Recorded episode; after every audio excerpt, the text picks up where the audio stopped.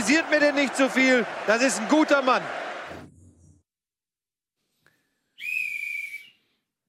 Moin, moin. moin, moin. Herzlich willkommen. Da seid ihr ja endlich. Äh, aus der Tiefe der äh, schwarzen äh, Nacht. Herzlich willkommen zu Bundesliga Live, dem Superformat. Heute mit Ralf Gunesch, unser Erstliga-Experte. ne? Und Tobi Escher von unseren Freunden von Spielverlagerung.de. Eine Seite, die leider nicht so viele gehaltvolle Interviews vorzuweisen hat wie Transfermarkt.de. Das Ne? stimmt. Der vielleicht, sag ich mal, Was? gehaltvollsten Seite, Fußballseite im Internet. Ja. Mit vielen interessanten Gesprächen, die da immer. Ich frage dich ja jede Woche, aber du sagst immer, ja, Spielverlagerung. Und Wir können gerne mal ein Experteninterview machen. Ja, Über, kannst du dir ein Spiel raussuchen und ich analysiere dir das zu Tode. dann doch Werder Bremen gegen FC Ingolstadt. Nee, wir machen später, wir machen später äh, HSV gegen Frankfurt, werden wir später analysieren. Ähm, aber erstmal freuen wir uns ganz besonders auf euch. Schön, dass ihr da seid. Freuen uns sehr, dass ihr eingeschaltet habt. Und äh, wir starten direkt. Wir haben so wenig Zeit. Mit heute ist ja wirklich, heute ist eine sehr interessante Sendung. Also ihr könnt euch darauf freuen, dass wir selbstverständlich das äh, Schmidt-Gate, das Schmiteinander, das äh, Fälschliche noch besprechen werden, ausgiebigst. Aber wir fangen natürlich an mit der Spieltagsanalyse. Tada! Herzlich willkommen, meine Damen und Herren, zur Spieltagsanalyse. Wir beginnen heute mit dem Freitagsspiel Eintracht Frankfurt gegen Hamburger SV. Ihr Lieben, da Möchtest du nicht anfangen? Du hast doch Ja, im Vorwege ein ausführliches Interview mit einem tiefen äh, Blick in dein Seelenleben Ja, gegeben und stimmt. ich finde, deswegen sollte dir auch äh, liegt dir auch der Anfang. Ja, es ist natürlich jetzt ein bisschen einseitig, weil ähm, äh, Kon- Konterpart Eddie, was der Konterpart ist ein schönes Wort im Kontext einer Fußballsendung. Ne? Manchmal guckst du mich an, als wenn ich irgendwie. Also derjenige, der das Gegenpressing machen würde. Ja, Ja. exakt, das verbale Gegenpressing. Der Partner fehlt mir natürlich, weil, weil Eddie nicht da ist. Aber ähm, wir haben die erste Halbzeit zusammen geguckt. Es war emotional sehr aufwühlend. Das Schlimmste ist, wenn man. Ähm, Nicht eingreifen kann. nee, wenn man. Das kenne ich ja vom Ja. HSV. Das Schlimmste ist, wenn man zusammen Fußball guckt und diese, diese Angst vor dem Moment, wenn die gegnerische Mannschaft ein Tor schießt und der andere sich freut wie Sau. Das ist das Schlimmste. Kann ich mir bei Eddie gar nicht vorstellen, dass er sich diebisch freuen würde, wenn du neben ihm sitzt bei dem Spiel. Ja, wir, vorm, vorm Spiel habe ich ihm versucht, per Handschlag entgegenzukommen und habe gesagt, pass auf, wenn unsere Mannschaft ein Tor schießt, freuen wir uns nicht so, dass es den anderen noch zusätzlich ärgert. Und, er- und dann hat er gesagt, ich kann auch, du kannst doch nicht von mir erwarten, dass ich meine Emotionen unterdrücke. Hat er gesagt. Okay. Aber ist ja zum Glück torlos geblieben. Was heißt zum Glück? 0-0 ist es äh, ausgegangen. Ich wollte gerade sagen, die Angst ist nicht so oft hochgekommen während dem Spiel. Das war ja eher. Ja, also für meine Angst nicht. Das Ja. stimmt. Aber in der ersten Halbzeit hat der HSV doch einige schöne Ansätze gezeigt. Man hat sich ähm, eine Vielzahl, wie ich finde, von Chancen herausgespielt. Oftmals ähm, so äh, im letzten Pass vielleicht. ich wollte also ich wollte reingrätschen und sagen, bis zum vorletzten Pass Vorletzter manchmal. Pass meinetwegen auch. Also die Vorbereitung so bis 25 Meter vors Tor war ordentlich, sogar ein sehr äh, ähm, oder ein gutes Pressing. Häufig mit vier, fünf, sechs Leuten in der gegnerischen Hälfte schon früh draufgegangen. Aber bei, bei eigenem Ballbesitz nochmal 25 Meter vom Tor war so ein bisschen ideenlos und, und dann auch ungenau. ideenlos. Mir fallen auch echt wirklich einige Szenen ein, die das genauso unterstützen, dass du das Gefühl hattest, äh, spiel noch zu Ende. Ja, Mhm. oder schieß doch. Also äh, Gideon Jung auf einmal äh, 18 Meter vom Tor und der Junge, der sonst nie in Tornähe ist, war völlig überrascht, wusste überhaupt nicht, was er machen soll, hat gar nichts gemacht. Ähm, oder eine andere Szene, wo du dann, wo du denkst, spiel doch einmal noch nach links raus und dann, ah. naja, jedenfalls der HSV, äh, erste Halbzeit hat er mir ganz gut gefallen, für meine sehr geringen Ansprüche, hat aber versäumt, äh, Tore zu machen. Und deswegen ging es mit 0-0 in die Kabine. Und nach der Halbzeit, muss ich sagen, habe ich Frankfurt deutlich stärker gesehen. Selbst mit einigen ganz guten Chancen. Einmal äh, ein Kopfball von, Mar äh, von Marco Russ, ne? Und äh, ein Fernschuss von Hasebe, glaube ich. So, ne? Nach einer Standardsituation auch. Ähm, wo mir ein bisschen Angst und Bange wurde. Äh, am Ende muss man sich, glaube ich, aus HSV-Sicht ein bisschen ärgern. Ja, ich fand das Spiel aber jetzt, also war nicht extrem schlimm, aber war schon nicht gut. Ähm, das, Das ist, also es war, korrekt. Ja. wenn natürlich, wenn man wie du natürlich jedes HSV-Spiel sieht oder dann hat man natürlich Verbesserungen gesehen, weil es halt doch spielerisch besser war als die vorgegangenen Wochen, wo man ja nur den langen Ball gespielt hat. Aber es ist halt allgemein noch relativ dünn gewesen, fand ich halt. Ähm, man hat vielleicht besser das Pressing umspielt am Anfang, aber dann, wenn es in die gegnerische Hälfte ging, da war dann wieder sehr wenig los. Wenn man auf sich selbst angewiesen ist, Ja. sozusagen. Ähm, mal eine Frage zum, zum Personal. Rüdnevs auf einmal wieder ausgegraben und spielt jetzt zum zweiten oder dritten Mal hintereinander in der Startformation. Frage ist, warum? Also Lasogga ist ja im Vergleich mit Rüdnefs relativ langsam, bisschen schwerfälliger. Er ist eher so, so ein bulliger Strafraumtyp. Rüdnefs ist recht schnell. Man kann sicherlich auch Defizite bei Artyom Rüdnefs finden, aber er ist schnell. Das muss man ihm lassen. Äh, ist das taktisch quasi eine Umstellung gewesen, dass, dass ähm, Labadia gesagt hat, ich möchte jetzt einen schnellen Mann da vorne haben für die schnellen Gegenstöße? Ich weiß gar nicht, ob das so sehr der Hintergedanke war. Ich glaube halt eher, weil Lasogga ja auch noch nicht ganz fit immer noch ist. Der hat ja immer so leicht laboriert und hat halt immer noch nicht die Fitness. Es ist schon ein Unterschied. Also das Lasogga ist schon mittlerweile deutlich spielstärker, finde ich, als Rutnefs. Hat in dieser Saison auch noch zugelegt da. Deshalb, ja, ich finde auch die Personalie Rutnefs im Zusammenspiel auch gerade mit Müller und Drimmitsch finde ich nicht immer sinnvoll, weil die ja alle drei so einen relativ starken Tordrang haben und auch relativ ähm, schnell sind. Die bringen alle sowas ähnliches rein. Ich würde mir da vielleicht wünschen, dass da noch ein anderer Spielertyp wieder reinkommt. Was für einer? Ja, so ein vielleicht Lasogga in, wenn Lasogga einen guten Tag erwischt und nochmal ein Lasogga, du Schwein. Lasogga in gut. Ja, ähm, andere Personalie noch, Gideon Jung ist in der Mannschaft geblieben. Habt ihr mal ein Auge auf den Jungen geworfen? Weil es ist ja auch erst 20 und ganz neu in der Bundesliga, ähm, fand ich, hat ein ganz gutes Spiel gemacht. Ja, ich finde den auch ganz überzeugend eigentlich. Ähm, ist auch interessant, dass er weniger Fehler gemacht hat als Holtby, wobei man ja Holtby das eher weniger zutraut. Der trotz, trotzdem bei, äh, bei unseren Freunden von Spocks Spieler des Tages war. Ähm, die haben ja immer Man of the Match quasi. Und, Und da, da hättest du bei Eintracht aber auch Se äh, Seferovic nehmen können. Nach seiner Einwechslung. Ja. Der ein starkes Spiel gemacht hat, ja. das stimmt. Ja. Aber ich hatte so ein bisschen das Gefühl, die wissen nicht, wen sie zum, zum Man of the Match machen sollen. Und da haben sie den genommen, der die meisten Kilometer gerissen hat. Gut, das Spiel hat halt, ähm, wie, wie Tobi sagte, wenn du jetzt jedes Spiel des HSV siehst, dann ist dir wahrscheinlich eine Verbesserung aufgefallen. Aber das Spiel an sich jetzt nur die 90 Minuten betrachtet, gibt relativ wenig her, worüber man jetzt, äh, wo man groß über Highlights diskutieren kann. Deswegen, äh, das äh, unterstützt, glaube ich, so ein bisschen deine Theorie. Sie haben halt den genommen, der am meisten gelaufen ist. Ja. Ähm, noch ein Wort zur, zur Eintracht. Falls Eddie jetzt zuguckt, wollen wir ihm das äh, nicht ersparen. Das war nichts, ne? Auch von der Eintracht nicht. Wobei ich in der zweiten Halbzeit, haben wir auch schon gesagt, besser fand mit Seferovic vorne drin. Ja. Ähm, der hat dann auch noch ein bisschen Schwung reingebracht. Der ist ja für seine Körperlichkeit relativ spielstark. Mhm. Ähm, aber grundsätzlich ist das halt, das dümpelt halt vor sich hin. Das ist halt so das Problem. Ähm, das haben wir auch schon öfters gesagt. Wir werden gleich wieder reden über ähm, Hoffenheim, über Ingolstadt, die gute Leistung zeigen und diese Durchschnittsleistung, die dann Frankfurt zeigt, das, das, das ist das Problem. Überlebt Fee diese Saison?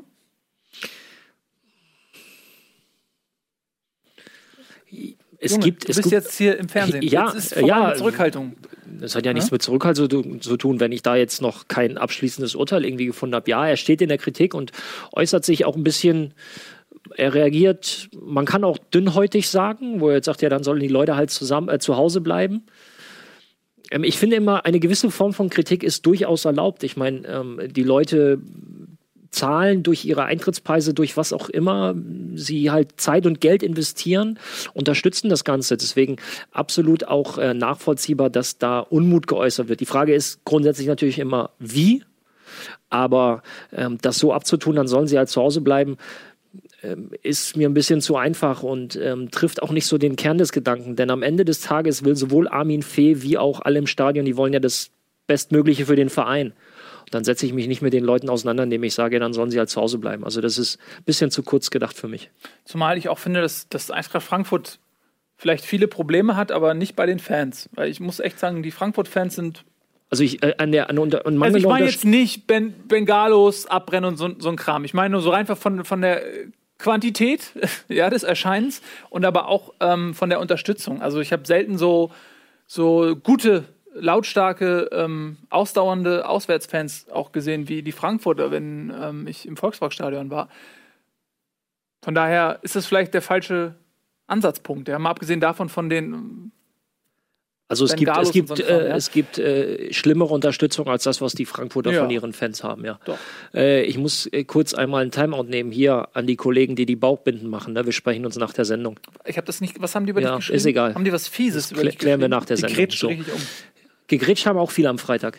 Oh, komm, König der Überleitung, ne? Der, der Ralf da. Ja, ähm, das ist korrekt. Damit verlassen wir so ein bisschen den Freitag. Dann sind wir durch. Oder wolltest du noch was sagen zu Frankfurt? Also Leid, du bist ein Ab- desinteressiert. Armin, Armin G. haben sie ja geschrieben. Ja. Armin G. Punkt. Ja, das ist, mal schauen. Ähm, es ist, ich finde das ja so, so interessant in Frankfurt, auch was mit Thomas Schaf passiert ist, diese ganzen, dieses ganze Geklüngel dann mit dem Hübner und so. Und ja, im Nachhinein, wenn man, man, man muss sich mal vorstellen, der Schaf, der jetzt vielleicht mit Hannover absteigt, der ist Neunter geworden letztes Jahr mit, mit, der, mit der Eintracht. Ne? War doch nicht alles so schlecht, oder wie? Nee, also ich finde es immer wieder überraschend. Also was, was für Ansprüche man dann teilweise auch hat, was für Politik dann auch hinter geschlossenen Türen stattfindet, dass dann der Trainer geht nach Platz 9. um mich zu rechtfertigen, weil du gesagt hast, ich gucke so desinteressiert. Das ist jetzt aber auch kein Spiel gewesen, was irgendwie zu Höchststürmen, zu Jubelarien hier verleitet. Na gut. Dafür aber an. vielleicht das erste Spiel am Samstag, über das wir sprechen, weil in ganz in der Nähe von Frankfurt wurde bestimmt ganz viel gejubelt Ja. bis zur Halbzeit. Bis zur Halbzeit. Sehr Alter, schön, sehr schön eingeleitet. Also Was jetzt Deine eingeleitet? Spieleröffnung ist verbal wesentlich besser als am Ball. Ähm, Bayern gegen Darmstadt, das war ja das Kuriosum, dass Darmstadt am letzten Spieltag aus purem Zufall fünf gelbe Karten kassiert hat, die zu Sperren geführt haben gegen die Bayern. Ups, gegen den Branchenprimus, gegen den man sich eh nichts ausrechnet. Und haben dann aber ein ganz tapferes Spielchen gemacht. Frage: Braucht das Darmstädter Spiel überhaupt gute Fußballer oder reicht das aus, wenn Leute laufen und kämpfen können und den Ball nach vorne schlagen? Die Ironie des Ganzen ist ja, dass da jetzt grundsätzlich Fußballer, also vielleicht sogar bessere Fußballer als sonst auf dem Platz standen. Weil die haben nämlich nicht so viel gebolzt, eben weil halt ähm, natürlich ein Heller, der da schnell durchgeht, fehlte, weil ein Rausch mit seiner Durchschlagskraft fehlte, mussten sie viele Situationen spielerisch lösen, beziehungsweise haben es versucht. Ähm, das war eigentlich ganz okay dann bis äh, zur Halbzeit. Aber man muss ja auch jetzt mal runterkühlen. Das, das war zu jeder Zeit klar, dass die Bayern da noch mindestens drei Tore schießen. Einfach Bayern hat 36 Torschüsse gehabt. Das ist neuer Bundesliga-Rekord. Also Ja, bei FIFA reicht das oft äh, nicht für ein Tor. Ja, gut. Ja. Wenn man so spielt wie du. Oh, das ist eine Herausforderung. Das gibt, das gibt eine, ein Online-Match hier. So schlecht ist er gar nicht. Ich habe ein paar Mal neben ihm gesessen. Das ist ganz okay. wollte er ich gibt sich Mühe. Ja, ich wollte einfach nur mal hier mal einen Diss anbringen. Achso, okay. Dann wird, aber wird der- wieder Diss nachgesagt, ich bin Konsequenzen. jetzt so desinteressiert. Und dann wird mich, werde ich nachher Toni Groß oder sowas hier genannt von euch. Weil ich Toni Kroos Spiel kommt nächste so- Woche, Toni Kroos. Ja? Der sagt das Realspiel ab Schön. und äh, kommt dann vorbei. ja, ähm, Entschuldigung, wo waren wir stehen geblieben? Wir waren bei Darmstadt gegen Bayern. Das ist korrekt. Warst du fertig? Insgesamt gute Leistung Ja, der Bayern. Bayern, ähm, auch wenn sie 1-0 hinten lagen. Es war so ziemlich die einzige Chance von Darmstadt im ganzen Spiel. Hat Taski nicht gut ausgesehen. Aber danach haben sie halt zweite Halbzeit richtig gut gespielt. Mit ähm, Robben, der so zentral gespielt hat, ähm, neben Müller. Das hat mir sehr gut gefallen. Das könnte vielleicht auch eine Variante jetzt gegen Juventus sein. Da bin ich sehr gespannt. Robben Zentraler? Ja, der hat so linke Halbraum gespielt. Also wenn man hier auf die Taktiktafel guckt, hat er hier außen waren dann Coman und Costa und er hat hier so gespielt, zusammen mit Müller. Falsche 8 und 10. Nennt man das so heutzutage? Es, es hängt ja irgendwo genau zwischen 8 und Ja. 10. Insofern. Eine, ja modern. eine 9, könnte man auch sagen. Nee, eine 9 ist ja ganz woanders. Ja, aber ist ja hier. acht und Neun zehn war ist ja, halt die 9. neun war ja Lewandowski. Äh, eine Das- ich- 8,6. Ah, Ich bin, ich mache nur Quatsch. Ja, So, ähm, ach, Aber das, ich finde ich find diese Personalie ganz interessant, weil, weil der 102-jährige Arjen Robben, der eigentlich nur Außenbahn gespielt hat, sein Leben lang, ähm, ich erinnere mich dran, dass äh, was Heinkes, der mal versucht hat, Ribéry zu einem Zehner zu machen. Nee, Van Gaal. Guardiola Van war das. Guardiola war das tatsächlich. Nein, Van Gaal hat doch mal versucht, Ribéry als Zehner zu etablieren. Guardiola auch am Anfang seiner. Ja, aber Van Gaal war ja vor Guardiola. Ja, aber ich glaube, der hat auch mit beiden Außen. Ist ja egal. Komm. Was ich damit sagen will, ist, dass, dass ein, äh, ein Robben, der diese Position ja perfektioniert hat, dann ähm, sich auf einmal dann weiter in, in der Mitte wiederfindet. Ist das eine Konsequenz der Verletzung? Liegt das daran, dass ähm, Guardiola versucht, Costa, Coman, Ribéry und Robben, also vier Außenbahnspieler, irgendwie zusammen in den Kader zu bekommen? Oder was war der Gedanke dahinter? Äh, Der Gedanke war halt, wie gesagt, wirklich, dass man in diese Räume reinkommt und da dann auch jemanden hat, der schießen kann sofort oder beziehungsweise ähm, da ein Dribbling ansetzt. Ähm, ich glaube, das war schon ein bewusster Gedanke. Aber es hat Guardiola schon öfters probiert. Auch natürlich, weil Guardiola jetzt mittlerweile im letzten Jahr ist und auch versucht, möglichst seine besten Spieler immer gleichzeitig aufs Feld zu bringen und die auch so einzusetzen, dass er es kann. Also, dass er nicht einen runterlassen muss, nur weil halt die Flügelposition besetzt ist. Das Wie ist, meinst ich, du auch das, dass im letzten Jahr, weil er nicht mehr das Interesse hat, die Spieler zu entwickeln, oder wie? Nee, das, ach ja, das nicht. Ich glaube aber, weil er halt mittlerweile seine Spieler wissen, was er will und weil er selber genau weiß, wie er das einsetzen kann, weil er selber da auch gar keine Rücksicht mehr nimmt auf langfristige Entwicklung. Das ist vielleicht auch richtig, wie du es gesagt hast, dass er gar nicht mehr jetzt sagt, okay, wir müssen Robben da die Spielpraxis auf links bringen, sondern er guckt halt nur noch, okay, wie kriegen wir jetzt die Ergebnisse hin. Du musst halt mal, also wenn du jetzt einfach mal dich von Position löst und fragst, okay, nennen wir mal die fünf, fünf besten Offensivspieler bei Bayern. So, dann fallen all diese Namen rein. Wenn du natürlich die Position beachtest, dann kommt halt dazu, okay, die können wir nicht gleichzeitig spielen lassen. Und mit der Art und Weise funktioniert es halt vielleicht doch, dass du eben vermeintliche Außenspieler äh, auch parallel spielen lassen kannst, ohne dass sie sich den Platz wegnehmen. Und wenn, wenn Robben das so spielt wie am, äh, am Samstag, dann ist das durchaus eine Option, die halt einfach ähm, ja, mehr Flexibilität bringt und den Gegner vor größere Probleme stellt, weil jetzt hast du nicht nur auf Außen das Tempo, jetzt hast du dieses Tempo auch im Zentrum. Und da kann auch noch mal rotiert werden, wobei äh, Coman und Costa wahrscheinlich eher diejenigen sind, die an der Linie kleben und Robben, der, der vielleicht äh, möglicherweise auch aufgrund seiner Erfahrung ähm, sich im Zentrum auch eher zurechtfindet. Wie ist das äh, für dich als Innenverteidiger? Da ähm, ist jetzt aufgrund der verletzten Misere ähm, Sarataski geholt worden im Winter. Wie schnell fügt sich jemand, der so weit weg war, nämlich in Russland, äh, in, in eine intakte Mannschaft ein? Ähm, die Jungs bewegen sich alle auf einem Niveau, wo das, äh, wo es relativ schnell geht, zumindest in der, oder in der Bundesliga.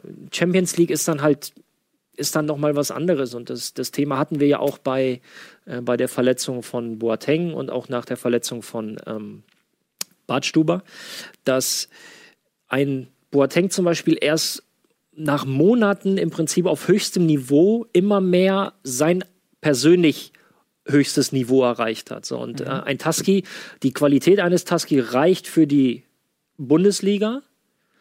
Wie jetzt das Zusammenspiel und auch die, die, die Spielpraxis für die Champions League ausreicht, ja, wird, wird spannend zu sehen. Das, ähm, das gegen Darmstadt war sicherlich äh, eine Form von Generalprobe. Er hat gesehen, Guardiola hat gesehen, dass er sich auch auf Kimmich verlassen kann, der das meiner Meinung nach sehr ordentlich macht. Ähm, insofern hat er da jetzt nicht die Qual der Wahl, aber er hat zumindest Alternativen, wo er weiß, okay, das, das könnte funktionieren. Aber ähm, es ist auf dem Niveau einfach, ja, da brauchen sie dann wirklich schon einen Sahnetag. In, in der Bundesliga reicht ein durchschnittlicher Tag, wo sie einfach ihr Potenzial abrufen. In der Champions League musst du halt absolut an die Grenze gehen. Wir reden später noch über Champions League, aber das Problem, was ich mit, wenn Serdar Taski auf der Bank bleibt, wäre Mario Mandzukic natürlich. Ja, mit Kopfballungeheuer 2,50 Meter. 50. Ja, der, der, äh, ge- springt wie ein 2,50 Meter großer. Das macht alles keinen Sinn. Er springt sehr hoch. Er ist sehr kopfballstark. Ja, das äh, kann man auch bei FIFA immer sehr kopfballstark und jeder weiß, FIFA ist ein Abbild der Realität. Was hattest du bei FIFA für Werte?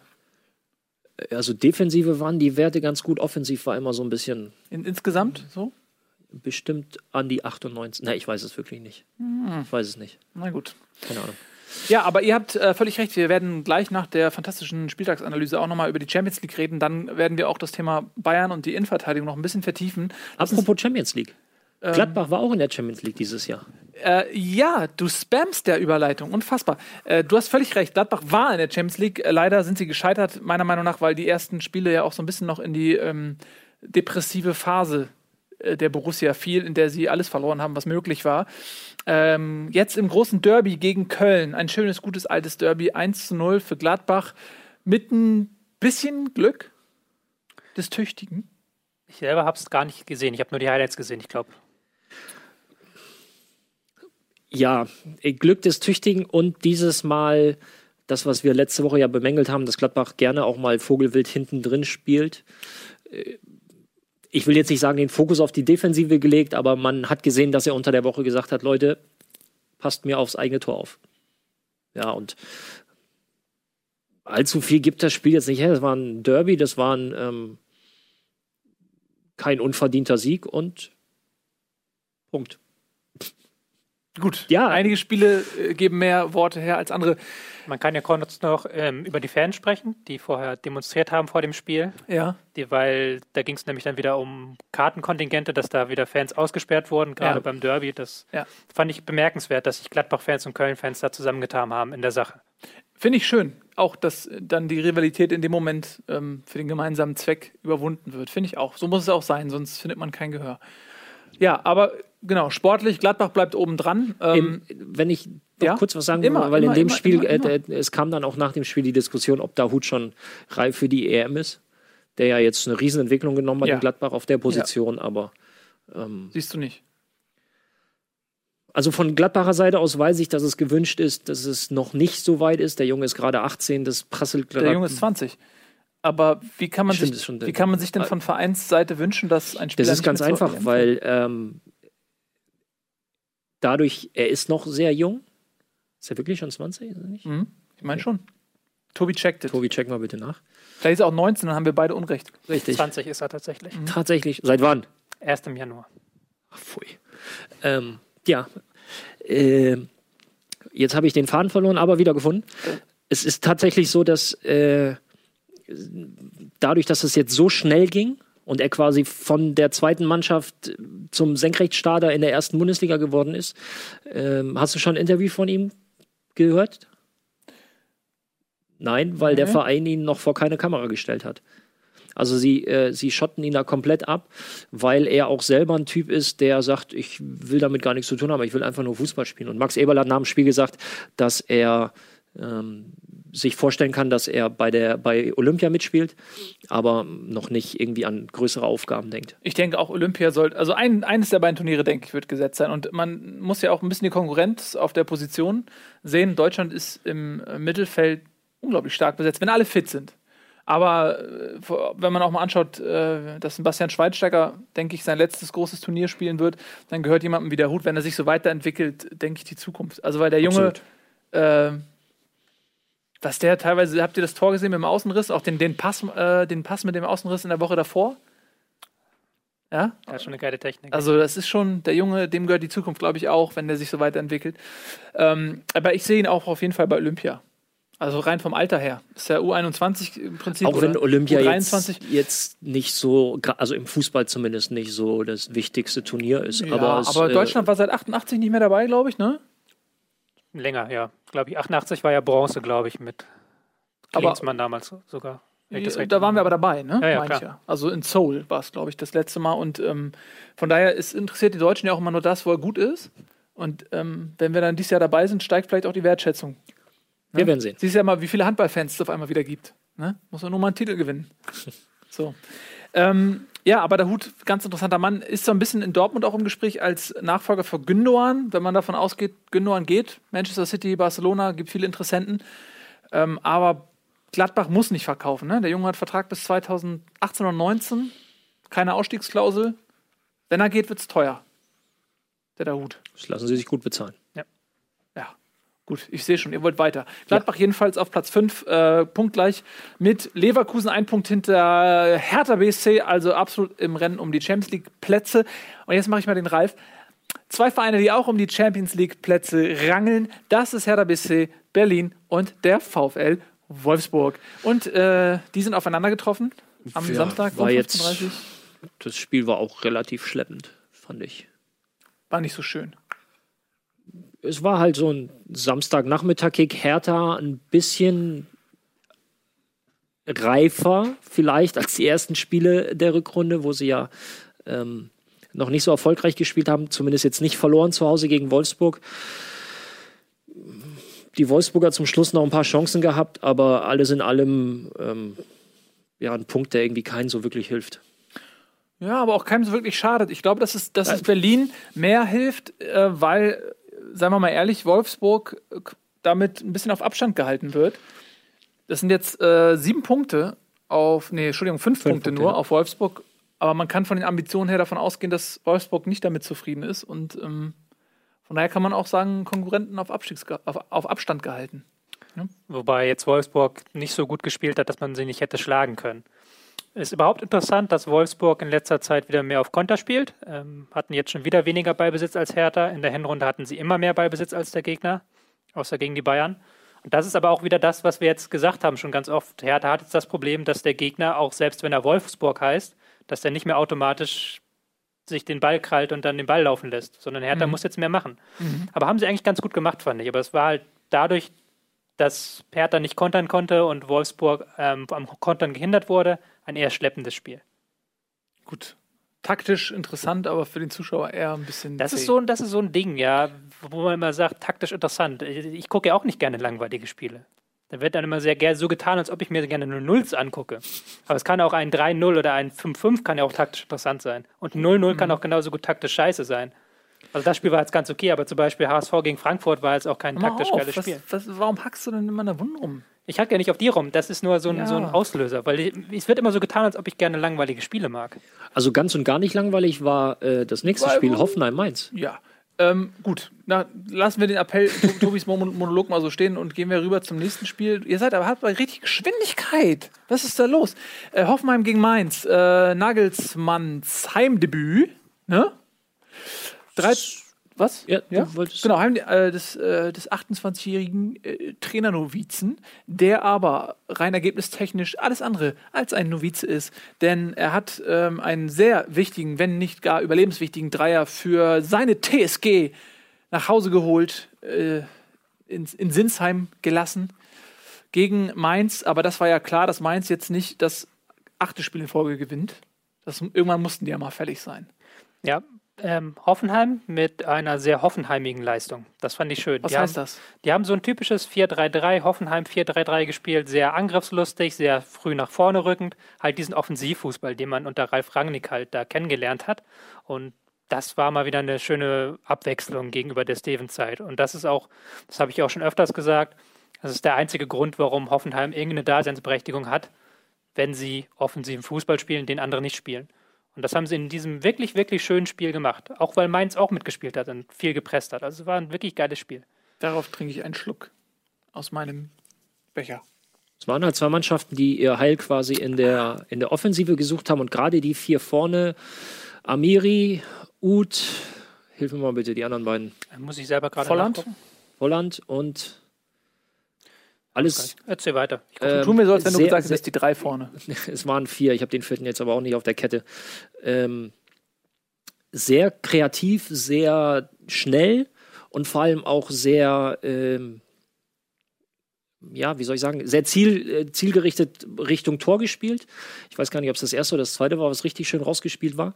Und ähm, Interessant finde ich, eins, das erste Interview nach dem ersten Spiel von Nagelsmann war, als er sagte, dass er jetzt die Sprache der Spieler spricht. Und ich finde, da sieht man ganz klar einen Kevin Volland, der halt mit Typ Stevens überhaupt nicht klargekommen ist, ähm, der ja auch leistungstechnisch dann äh, wirklich im, im, in einer Formkrise war, ähm, blüht mittlerweile auf und äh, ja, er hat zwar nur gesagt, er, er möchte nicht über seinen Vorgänger sprechen, also Nagelsmann, er möchte nur über, nicht über seinen Vorgänger sprechen, aber er spricht jetzt die Sprache der Spieler. Und wenn man jetzt so ein bisschen die Entwicklung und auch die Körpersprache und die Art und Weise der Hoffenheimer Spieler betrachtet, ähm, ja, deutet das schon oder lässt sich einiges daraus schließen.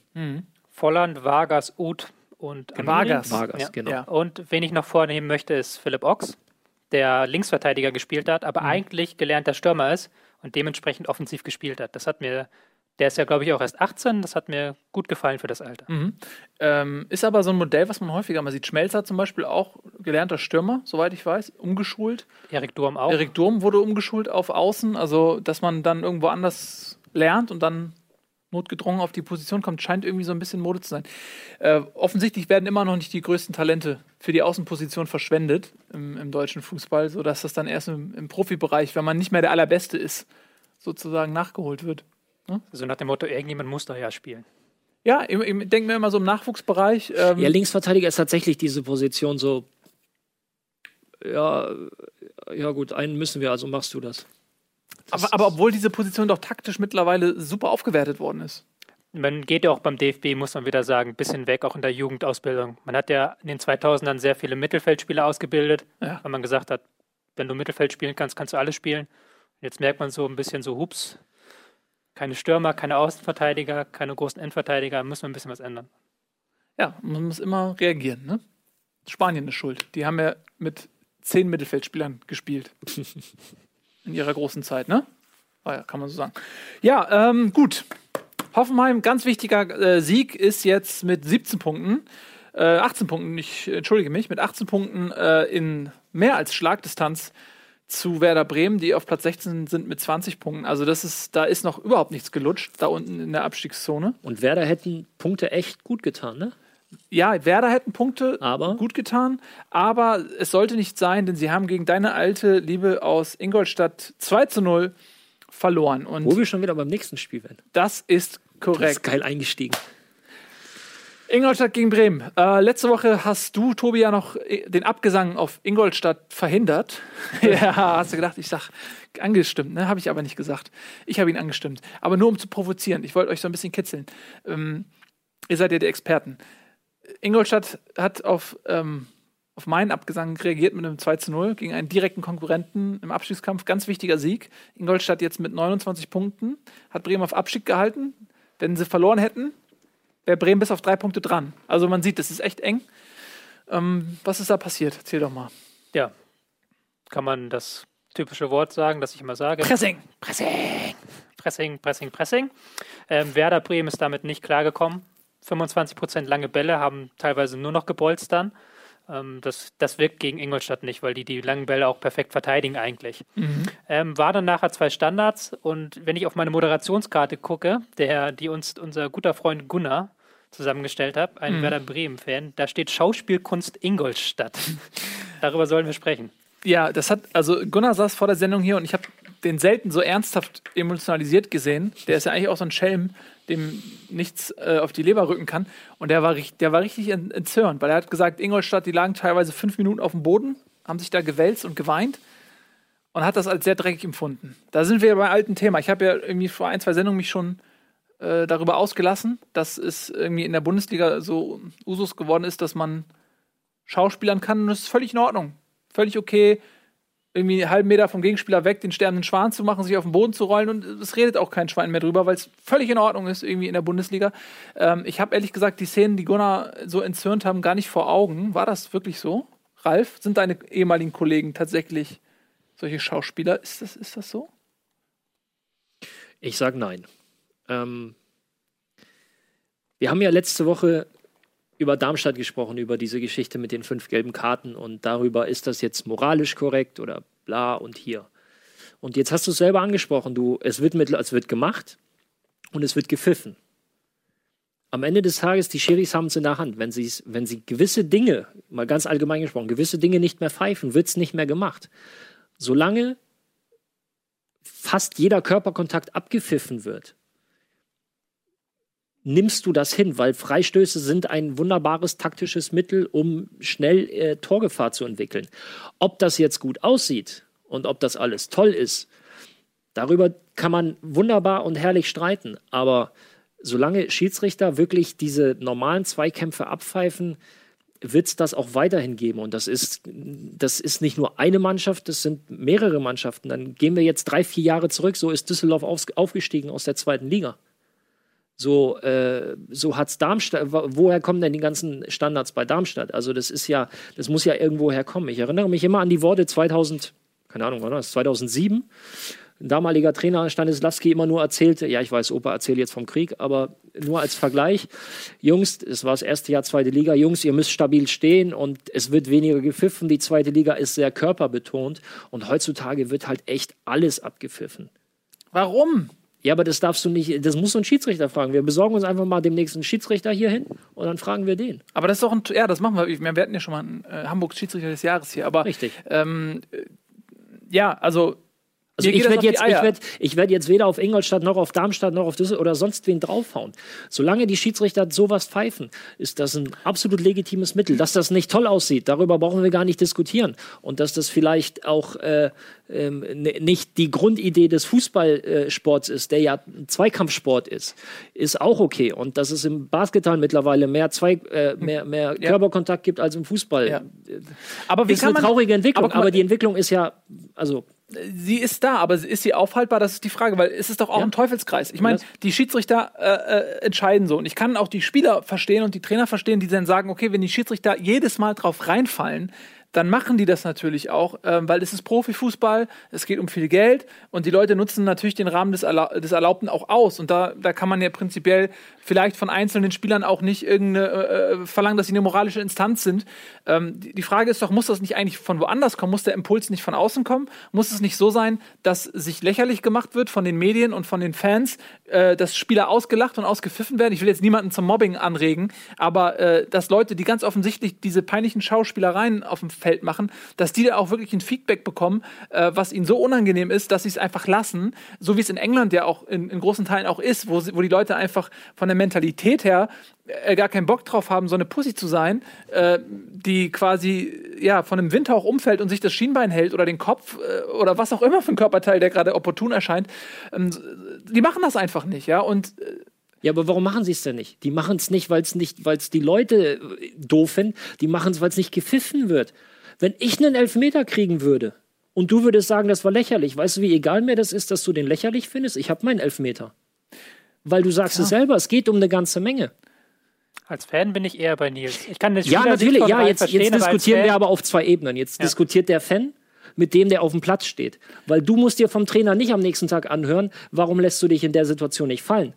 Dann kommt ein Fan zu dir und sagt, Digga, stark, dass du weitergelaufen Na, bist, aber, aber, du hast das Spiel verloren. Na, mal, Alter, das interessiert mich ich nicht, ich will dieses scheiß Spiel gewinnen. Ich gebe dir ein anderes Beispiel. Äh, eine Zeit lang war es äh, gerade Mode in den Medien, dass man immer über darüber gesprochen hat, dass jemand ein Fehlverhalten zugeben soll, auf den Schiri zugehen soll und sagen, ja, ich habe den Ball mit der Hand gespielt, das Tor sollte nicht zählen. Und dann, da wurde ganz viel drüber gesprochen und dann gab es so ein, zwei Beispiele von Leuten, die kriegen dann irgendwie den Nobelpreis oder Bundesverdienstkreuz, weil sie gesagt haben, ich habe beim Stande von 4-0 den Ball mit der Hand ins Tor geschossen, oh, er wird gefeiert. Ähm, das war irgendwie eine Zeit lang mal in. Äh, warum wird nicht gleichzeitig, warum werden solche, solche, mir fällt jetzt, sorry, das ist das einzige Beispiel, was mir spontan einfällt, Regesel, junger Mann, ich will ihn jetzt auch gar nicht ächten, aber diese, dieses Ding mit Holtby, der dann irgendwie äh, einen halben Meter bevor Holtby ihn berührt, sich auf den Boden schmeißt und ist ja okay, wenn er es präventiv macht, um Verletzungen zu verhindern, dass er sagt, ich gehe dem Zweikampf aus dem Weg. Dann stehe ich aber wieder auf. Was einen so nervt ist, die bleiben liegen und halten sich schmerzverzerrt irgendein Körperteil, bis der Schiri abpfeift. Ja, das, dann, das, ist komplett lächerlich. Das hat warum, auch, warum, das hat kurz, auch Jörg Schmatke letzte warum Woche werden diese Leute denn, also warum werden solche Aktionen nicht in den Rückblicken, wir haben ja die Rechte nicht, wir dürfen es ja nicht zeigen, wir würden es rauf und runter zeigen. Warum werden solche Sachen nicht bei Sky rauf und runter gezeigt und die Leute im Interview darauf angesprochen, denen diese Szene gezeigt und gefragt, warum bist du so lächerlich? Was ist hier los bei dir? Dein Unterarm ist zu tätowiert mit irgendwelchen Gangsterzeichen, als wenn du im Knast gewesen wärst. Und das ist hier dein Ernst, was du mir anbietest vor Millionen Leuten. Warum werden den Leuten nicht diese Szenen gezeigt? Ähm, und sie werden live im Fernsehen darauf angesprochen. Was ist los bei dir, Junge? Aber letzte Woche beim Köln-Spiel war das genau dasselbe Thema mit Modest, der mit, ich weiß gar nicht mehr mit wem, wirklich so Kopf an Kopf stand, Nase an Nase und ist halt umgefallen, als hätte ihn Mike Tyson getroffen. Und Jörg Schmatke ist dann nach dem Spiel befragt worden zu dieser Szene, ist ihm, ist ihm gezeigt worden und er sagte, ich möchte sowas im Fußball nicht sehen und auch wenn es mein eigener Spieler Weil ist. Weil der Jörg Schmatke ist ein cooler Typ. Der kommt noch aus einer Zeit, die wir alle hier noch kennen, ja? Als Fußball noch gekämpft und gespielt wurde. Und nicht geschauspielert. Ja, das, das ist ja auch, ich widerspreche dir in dem Punkt doch auch nicht. Aber wenn wir bei diesem Thema sind mit den Fouls annehmen und so, wir müssen jetzt ein bisschen differenzieren. Sprechen wir darüber, ob ich Fouls schinde oder über diese Schauspielerei, die wahrscheinlich jedem auf den Sack geht. Das ist komplett lächerlich. Wenn ich dich jetzt so wie eben am Arm berühre und du fällst hier um wie erschossen, dann lache ich und halt auch mir vor allem den ja, Kopf und hältst dir dabei den Kopf. ja. Das sind zwei völlig unterschiedliche Dinge. Diese, diese, dieses, dieses Faulziehen, wenn das gepfiffen wird, solange es gepfiffen wird, solange wird es gemacht und das auch vollkommen zu Recht da spreche ich jetzt als, als Spieler. Als Fan kann ich verstehen, wenn da gemeckert wird, aber so ist es nun mal, weil es geht darum, das Spiel zu gewinnen. Und du beschwerst dich am Ende des Tages auch nicht, dass der HSV in der 94. Minute in Karlsruhe diesen beschissenen nee, Frei... Nein, aber... Nee, nee, nee. Guck mal, doch. das ist eine komplett andere Geschichte. Nein. Weil, nein, nein, nein. Das, das ist auch ein Freistoß, der... Bullshit, Alter, das ist kein Freistoß. Aber das, hat, das ist doch ein komplett anderer Zusammenhang. Wenn, wenn ich nein, einen Ball aufs das, Tor schieße... Er hat das, er hat das... Nein, er hat es clever gemacht, kriegt den Freistoß und... Wer äh, macht das denn clever? Der Spieler wird angeschossen. Da, das ist doch kein Vorsatz. Ich sag doch nicht, ich schieße dem gegen die ja, Schulter in der Hoffnung, äh, einen Freistoß zu schinden. Aber nicht. Ich, natürlich, alter Schwede. Ralf, das war, Nein, das war eine Nochmal, Differenzierung. Geht es um Fouls oder geht es darum, ob hier einer, einer am Arm getroffen wird und, und sich das Gesicht hält? Nein, das, du, du redest. Bullshit, will keiner. Nein, jetzt zurück zu, äh, zur inhaltlichen Diskussion. Ja. Das will keiner. Fouls ziehen sind grundsätzlich, ist nun mal mit, sie werden gepfiffen. In England wird weniger gepfiffen. Ich schaue mir sehr, sehr viele Spiele. Ich habe auch sehr, sehr viele Spiele live gesehen. Es ist nicht so, dass ich das nur aus, dem, aus der Zeitschrift kenne. Da läuft es halt anders. So, aber da ist halt viele. Wir sind aber in Deutschland so und wir, wir sind mittlerweile an einem Punkt angelangt, wo es reicht, im Zweikampf berührt zu werden und umzufahren. Ja, exakt. Und diese, und diese automatisierte Bewegung, was Aber ist es denn mein, das, ich meine, ich spreche jetzt mal als Spieler, ist Ja. es meine Aufgabe, wenn ich weiß, dass ich dadurch Freistöße oder Standardsituationen in aussichtsreichen Positionen bekomme, darauf zu verzichten, Nein. nur damit es vielleicht Nee. besser wird? Oder Nein, ist es Aufgabe ja. von anderen Stellen, Aber- möglicherweise da anzusetzen und eben nicht mehr zu pfeifen? Aber in England wird es ja auch nicht. Also in England ist es ja nicht nur so, dass die Schiedsrichter weniger pfeifen, sondern auch, dass weniger gefallen wird, was ja nichts mit ja, den weil Schiedsrichtern es eben nicht gepfiffen Nee, nee, weil wird. nämlich in England, wenn du in der U16, wenn da ein Spieler nach England kommt und das macht, dann kriegt er sofort von seinen Mitspielern gesagt, lass den Scheiß sein. Weil, weil genau, weil das eine andere Kultur ist. Und das ist dann da auch, du kannst doch nicht nur sagen, Schiedsrichter ist schuld, Schiedsrichter ist schuld, sondern man muss ja auch da eine Kultur schaffen, einfach, wo dann das. ja, aber wer schafft denn die Kultur? Nils, Wer, scha- wer schafft die Kultur? Du kannst das ja schon bei Jugendarbeit anfangen, du kannst das ja von den Fans anfangen, du kannst es ja auch als Trainer, kannst du das ja auch einfordern Warum sagen. warum soll das ein Trainer machen, wenn er durch solche Aktionen drei Spiele mehr gewinnt pro Saison? Warum? Nenn mir, wir, pass auf, wir sprechen hier von Fußball auf Leistungsniveau, ja, aber das ist auf Hochleistungsniveau, wo es, nein, wo es nicht nur darum geht, irgendwie der Gewinner kriegt einen Kasten Bier. Wir sprechen von wirklich von, von, von exis- existenziellen Dingen, von richtig Kohle, richtig Titel. Warum soll ich auf Mittel, die mir zur Verfügung stehen, verzichten? Nenn mir einen plausiblen Grund aus der Sicht eines Sportlers, nicht eines Fans, eines Sportlers. Nenn ja, mir einen. also pass auf, erstmal. damit ich nachher, damit mir nachher auf die Schulter klopft, Jungs, nein. Ralf, Tut mir also leid. das sagt natürlich eine Menge über den, über, über den Fußball und äh, den Ehrenkodex innerhalb des Geschäftes aus, wenn äh, von, von innen heraus dieser Anspruch gar nicht mehr existiert, eine ehrenvolle Darbietung zu geben. Wir erinnern uns an diesen Tennisspieler, äh, der ähm, neulich äh, zu seinem Gegenüber sagte, Junge, ich glaube, der Ball war äh, äh, drin, challenge mal die Entscheidung. Äh, da geht es auch um viel Geld. Die Frage ist aber auch immer, was ist die Mentalität innerhalb eines geschlossenen Kreises, wie in dem Fall das, das Fußballgeschäft. Guck dir mal Rugby an oder sonst was, äh, wo einfach ein, eine komplett andere Moral innerhalb dieses geschlossenen Kreises herrscht, wo es aber auch um eine Menge Geld geht. Und äh, da kann man ja auch ganz anders, oder guck dir Football an, was wieder eine komplett andere Herangehensweise Guck ist. dir Frauenfußball Guck an. dir Frauenfußball an. Das ist ja derselbe Sport. Ja gut, du kannst jetzt sagen, geht um wahrscheinlich nicht so viel, aber da hast du diese Schauspielerei Ach, auch Quatsch, nicht. Nein, das ist, Aber ja, selbst- finanziell selbst- jetzt meine ich. Selbst wenn das, und ich verstehe auch deinen Ansatzpunkt, selbst wenn man sagt, okay, man kann nicht erwarten, dass das von den Leuten, die das betreiben, umgesetzt wird, Ja. aber man kann doch von den Leuten, die darüber berichten, erwarten, und damit meine ich Medien, damit meine ich Zuschauer, dass das nicht akzeptiert wird und ein gewisser Druck ausgeübt wird. Das kann man noch wir erwarten. müssen jetzt noch mal, wir müssen ganz kurz noch mal runterbrechen, worüber wir hier sprechen. Wenn mir ein Foul angeboten wird, nehme ich das an. Ich, wir sprechen nicht über, über Schauspiel. Das sind, da sind wir uns, glaube ich, komplett einig. So, aber wenn jemand in einen Zweikampf geht und mich von hinten umrumpelt, zum Beispiel, er kommt an und hat, hat den Ellbogen vor und Ja. ja, dann nehme ich den Freistoß doch. Ich meine, er kann sich ja auch, er kann ja auch einfach nur hinter mir stehen Aber bleiben und dann mich ist es decken. ja auch ein Foul, also wenn es ein Foul ist. Ich, ich spreche über nichts anderes. Ich spreche nochmal, bei dieser, bei dieser Schauspielgeschichte sind wir absolut auf einer Linie. Wir können jetzt natürlich anfangen zu diskutieren, okay, wie viel Körpereinsatz ist denn erlaubt? Da bin ich auch bei euch. Ich würde mir auch wünschen, dass man mal ein bisschen mehr mit dem Körper arbeiten darf, weil es ist halt ein Zweikampfsport. Aber grundsätzlich bei diesen Geschichten werden, es klingt immer doof, aber wird mir das faul angeboten? Also geht er ungeschickt in den Zweikampf oder so? Ja, wenn er ungeschickt in den Zweikampf geht, dann nehme ich den Freistoß. Aber es gibt ja viele Spieler, die heben schon prophylaktisch ab. Die bleiben dann erstmal liegen eine Minute lang. Die, die Nochmal, das ist, dann das ist diese, das ist, das ist dann der Teil, der danach kommt. Das ist dieser Schauspielteil. Und da gibt es meiner Meinung nach nicht so viel zu diskutieren, da sind wir uns einig. Das ist doch mal eine Schlagzeile. Einigkeit hergestellt. Ja, okay, gut. Äh, lass uns ein bisschen davon wegkommen. Ähm, es ist aber ein hitziges Thema und ich finde, man muss es einfach viel häufiger thematisieren und auch die beteiligten Personen. Ähm, äh, neulich, was war, wer war das? Welches Spiel war das jetzt? Mainz oder wer, der sich da an der Außenlinie wieder diesen Kopfstoß gemimt hat und auf dem Boden nach dreisekündiger Verzögerung sich auf den Boden hat fallen lassen? Ähm, ich glaube, das war gegen ein Spiel gegen Schalke. Ich weiß nicht mehr genau, äh, welches Spiel. Egal. Ähm, nächstes Spiel, oder? Kommen wir jetzt nämlich zu einem Spiel, Wo wir noch länger diskutieren wo wir werden. jetzt wieder ein bisschen abkochen können. Leverkusen gegen Dortmund äh, ist unser nächstes Spiel. Ähm, Sonntag 15.30 Uhr, das erste von drei Sonntagsspielen. Aufgrund der internationalen Beteiligung äh, vieler Vereine gab es äh, kein Samstagabendspiel, stattdessen eben drei Sonntagsspiele. Leverkusen gegen Dortmund, natürlich sportlich ein absoluter Leckerbissen, aber das, was im Schatten der Sportlichkeit steht, ist die Unsportlichkeit eines äh, Trainers. Das wollen wir jetzt analysieren, denn ich habe es mit einem leichten Fragezeichen formuliert.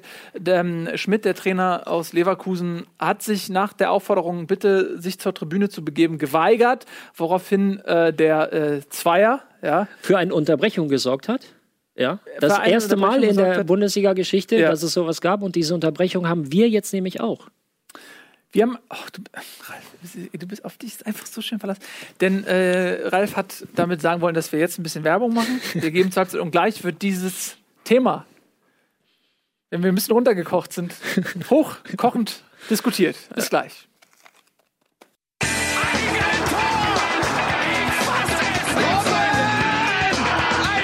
Und jetzt explodiert die Bude hier. Kritisiert mir denn nicht zu viel. Das ist ein guter Mann. So, Ein guter Mann, herzlich Kurz- willkommen zurück. kurz Bundesliga. kalt duschen gewesen. Ja, kurz, wieder. kurz Rudelduschen gemacht. Äh, schön, dass ihr noch da seid oder auch gerade eingeschaltet habt. Bundesliga. Es wird jetzt interessant, denn wir reden über. Noch interessanter. Noch interessanter das Spiel äh, Bayer Leverkusen gegen Borussia Dortmund. Ein Spitzenspiel, was ein bisschen im Schatten der Geschehnisse, Geschehnisse Entschuldigung, rund um ähm, äh, Leverkusens Trainer Schmidt und Felix Zweier, dem Schiedsrichter der Partie stand. Denn es gab eine Szene, ähm, in dem Zweier und Zweier zweifelhaft düdü, gesagt hat, Trainer, geh bitte auf die Tribüne. Trainer hat gesagt, nee, Schiri, komm zu mir und erklär mir das bitte ähm, in äh, Augennähe, sag ich mal, in, in, in unmittelbarer körperlicher Beisammenkeit. Für die, für die, Und- Sp- Diese hat, schöne Geste. Ja, weil Tobi, Tobi lenkt mich gerade ein bisschen ab, weil, weil er die ganze Zeit so, also das war die Geste von, von Roger Schmidt. Er hat quasi gesagt, ja, habt ihr bei Tobi gerade gesehen, ne? Wie er gemacht hat, der Schmidt. jetzt- so hat er gesagt, komm hierher, mein Junge. bei Fuß. Bei Fuß und erklär mir jetzt bitte mal, äh, warum ich auf die Tribüne soll. Und äh, Zweier hat dieses Machtspiel für sich entschieden. Er hat sich da nicht drauf eingelassen und, und hat Stefan Kiesling, den Kapitän Leverkusens, äh, zum Trainer geschickt und gesagt, sagt dem Trainer, er soll auf die Tribüne gehen. Trainer hat es nicht gemacht und daraufhin hat Zweier, was sehr regelkonform war, gesagt, okay, ich unterbreche die Partie. Die Unterbrechung ging neun Minuten und danach kamen die Spieler wieder aufs Feld. Ein absolutes Novum in der Bundesliga-Geschichte gab es in der Form noch nie. Ähm, lustig, als neutraler Zuschauer das zu beobachten. Wie habt ihr die Szene gesehen? Grundsätzlich möchte ich sagen, dass es im Vorlauf dieser Szene schon einige andere Szenen gab. Und zwar hat Felix Zweier äh, Schmidt im Vier-Augen, also nicht Vier-Augen-Gespräch, aber ähm, direkt vor ihm stehend erklärt, dass er jetzt mal ein bisschen den Ball flach halten soll. Also hat ihn quasi schon vorgewarnt. Es war nicht so, dass das aus heiterem Himmel kam. Sie hatten schon ein Gespräch, ein direktes Vier-Augen-Gespräch.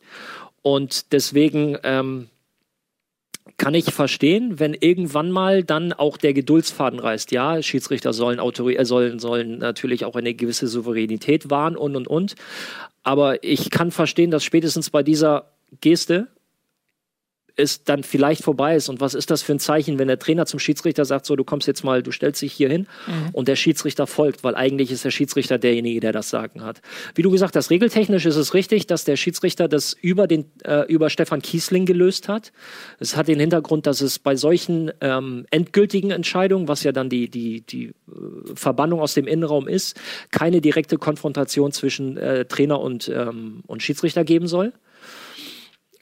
Ich kann natürlich Roger Schmidt auch verstehen, dass er wissen möchte, warum er hochgeht.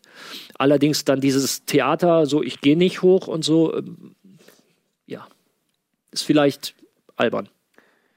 Ich habe mich da so viel, das hat so viele Ebenen, diese ganze Ja, Sache. genau. So finde ich. Ähm, ja. also ich finde natürlich, was du sagst, richtig. Dass der Schiri da nicht hingeht, wenn er so macht, das ist vollkommen logisch. Ich habe mich bei der ganzen Szene gefragt, wo war eigentlich der vierte Offizielle?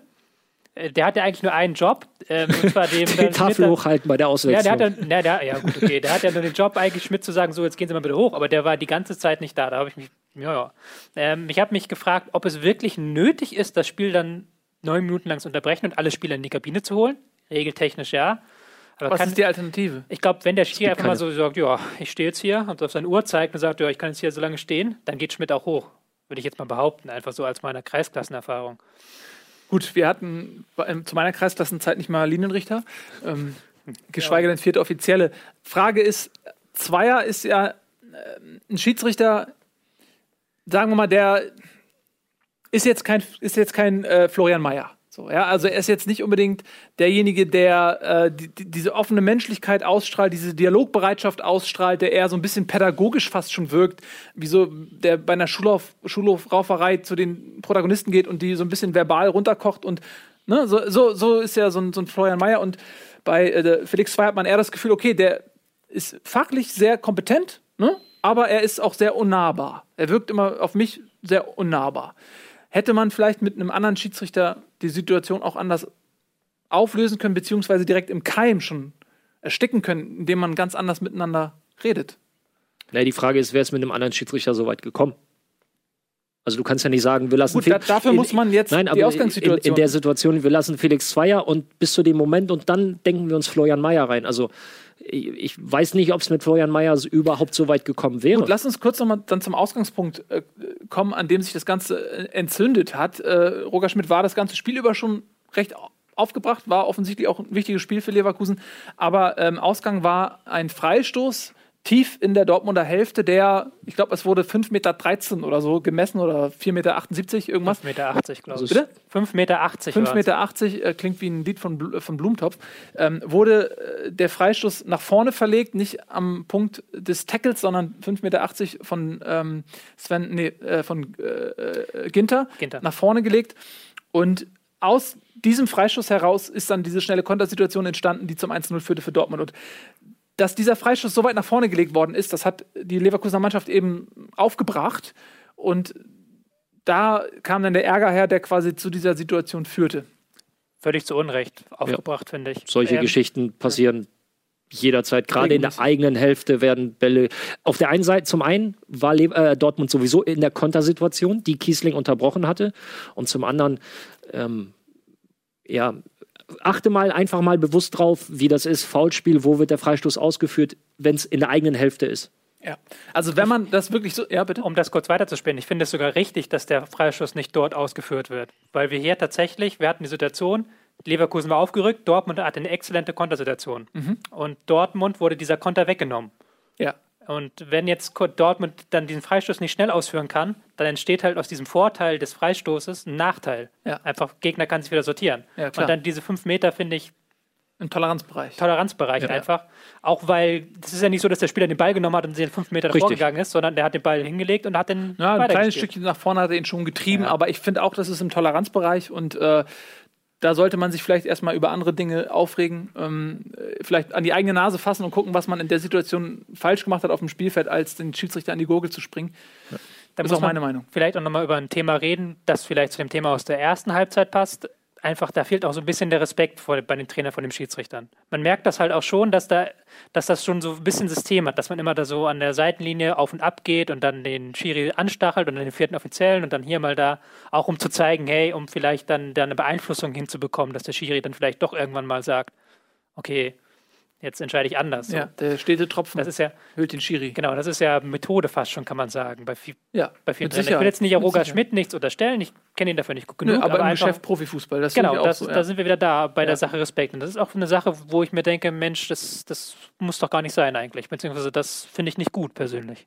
Aber es gibt ja immer dann ähm, so Überkochmomente, die dann auch ein neues Miteinander definieren, weil die Diskussion in dem Moment dann angeregt wird und dann wird drüber gesprochen und dann einigt man sich auf einen neuen Mittelpunkt. Und ähm, in, in, dem Fall, du sagst es, es ist eine Entwicklung auch, dass man das Gefühl hatte, der, der Schiedsrichter hat vielleicht in den letzten Jahren so ein bisschen an Respekt verloren, äh, weil man auch ganz oft immer über die Fehlentscheidung des Schiedsrichters spricht, die dann ein Spiel entscheiden und gar nicht so sehr um das drumherum. Ähm, und das ist jetzt vielleicht aber auch ein Moment, wo ganz klar gesagt wird, okay, der, hier hat ein Schiedsrichter mal eine Grenze gesetzt und da werden sich die Trainer in Zukunft sicherlich auch dran halten, ja, dass sie nicht nochmal so ein Fall. Weil ich meine, ich gehe davon aus, Schmidt ist der Alleinschuldige in dieser Geschichte. Er wird das abbekommen, er wird vielleicht gesperrt werden. Zweier wird mit Sicherheit nicht gesperrt werden, denn er hat regeltechnisch alles richtig gemacht. Die Frage ist, ob die dann sagen, die Beobachter sagen, okay, du hättest es vielleicht irgendwie charmanter lösen können mit mehr Fingerspitzengefühl. Auf der anderen Seite ist es auch nicht sein Job. Ja, also so viel hat er nicht falsch gemacht. Ja, ja. Also man, die Schuld liegt bei Roger Schmidt, kann ja. man ganz klar sagen. Man hätte es vielleicht anders lösen können. Wir haben schon gesagt, anderer Schiedsrichter anders gemacht. Aber ja. man muss jetzt halt also nicht gut schönreden, was Schmidt da gemacht hat. Es gab die Vorwarnung Davon gibt es ja auch Bilder, das hat man gesehen. Es gab die Vorwarnung, er soll jetzt mal ein bisschen die Füße stillhalten. Er hat seine Coachingzone, darf sich da mehr oder weniger frei bewegen, aber soll halt nicht alles und jeden anpöbeln, der eine andere Farbe anhat. Und damit hat er halt nicht aufgehört. Tja. Ähm, jemand, der erwartungsgemäß reagiert hat, ist äh, der alte Fuchs Rudi Völler, der ja mittlerweile berüchtigt ist für seine verbalen Entgleisungen. Und er hat natürlich auch diese Geschehnisse bei unseren Kollegen von Sky, die noch die Fußball-Bundesliga-Rechte Intos haben, bis zur nächsten Saison, wenn dann wir äh, die haben. Und wir können ja mal so ein bisschen Zumindest reinhören. reinhören. Wir haben natürlich die Bildrechte, aber so ein bisschen reinhören, wie er bei, bei unserem ähm, guten Kollegen Hellmann ähm, losgepoltert hat. Ich hoffe, es ist so ungefähr die richtige Szene. Ah. Na gut, hat sich so ein bisschen verabschiedet. Guck mal, der, der Browser hat sich verabschiedet. Ja, er lädt ein bisschen jetzt. Schade. Ähm, ah, jetzt kommt's. Ja, kommt's. Ich lade es einfach nochmal neu. Ähm, in der Zwischenzeit äh, können wir noch über eine andere Szene reden, die das Ganze noch ein bisschen schwieriger gemacht hat, nämlich ein nicht gegebener Elfmeter Sokrates mit einem Handspiel, Hand. ja, wo man wirklich zum Elfmeterpunkt hätte zeigen müssen. Unglaublich unglücklich, auch für Felix Zweier, dem ich überhaupt keinen Vorsatz unterstellen möchte. Aber das macht es natürlich noch umso schwieriger in so einer Situation. Ne? Macht die Gesamtsituation nicht besser, nicht schöner für ihn. Ähm, ich denke, er ärgert sich da auch am meisten, wenn er die Bilder im Nachhinein sieht, dass er das nicht gepfiffen hat. Also Ja. du gehst halt im 16er so hin und kriegst nicht den Elfmeter. Ja. Ist halt bitter. So was ist jetzt da mit Ja, deinem mal so Internet bisschen- Explorer? Können wir, wollen wir mal, warte mal ganz kurz. Ja, ja Nimm doch mal einen, der funktioniert. Sagen wir mal, haben wir ein bisschen Sound? Wenn er entscheidet, das Spiel zu unterbrechen. das Ja, da ist geh doch hin zum Trainer. Ja, ich sage doch nur, was der, wie es in den Regeln steht. ja, ja, Uli gut, ja. ja, so, ist es nun mal. Man hält sich der Zweier dran, weil es für ihn natürlich, ich meine, das hat es noch nie gegeben in der Fußball-Bundesliga. Die Spielunterbrechung, weil ein Trainer nicht auf die Tribüne geht, wenn er vom Platz gestellt oder von der, aus der Coachingzone. Er hat ja revanchiert. Deswegen hat er auch den Elfmeter nicht. Na, Dann gleicht sich Ja, dann das wieder aus. jetzt nicht. Das weiß jetzt nicht. Das sag ich aber. Steile These, aber trotzdem, was, wenn Sie jetzt Roger Schmidt sehen, treffen? Also Ich auch hab ihn ja schon gesehen, ich war Sinne, ja auch kurz was sagt er denn? Also im Sinne des Vereins, im Sinne von Bayern und Leverkusen, was, was sagen Sie ihm?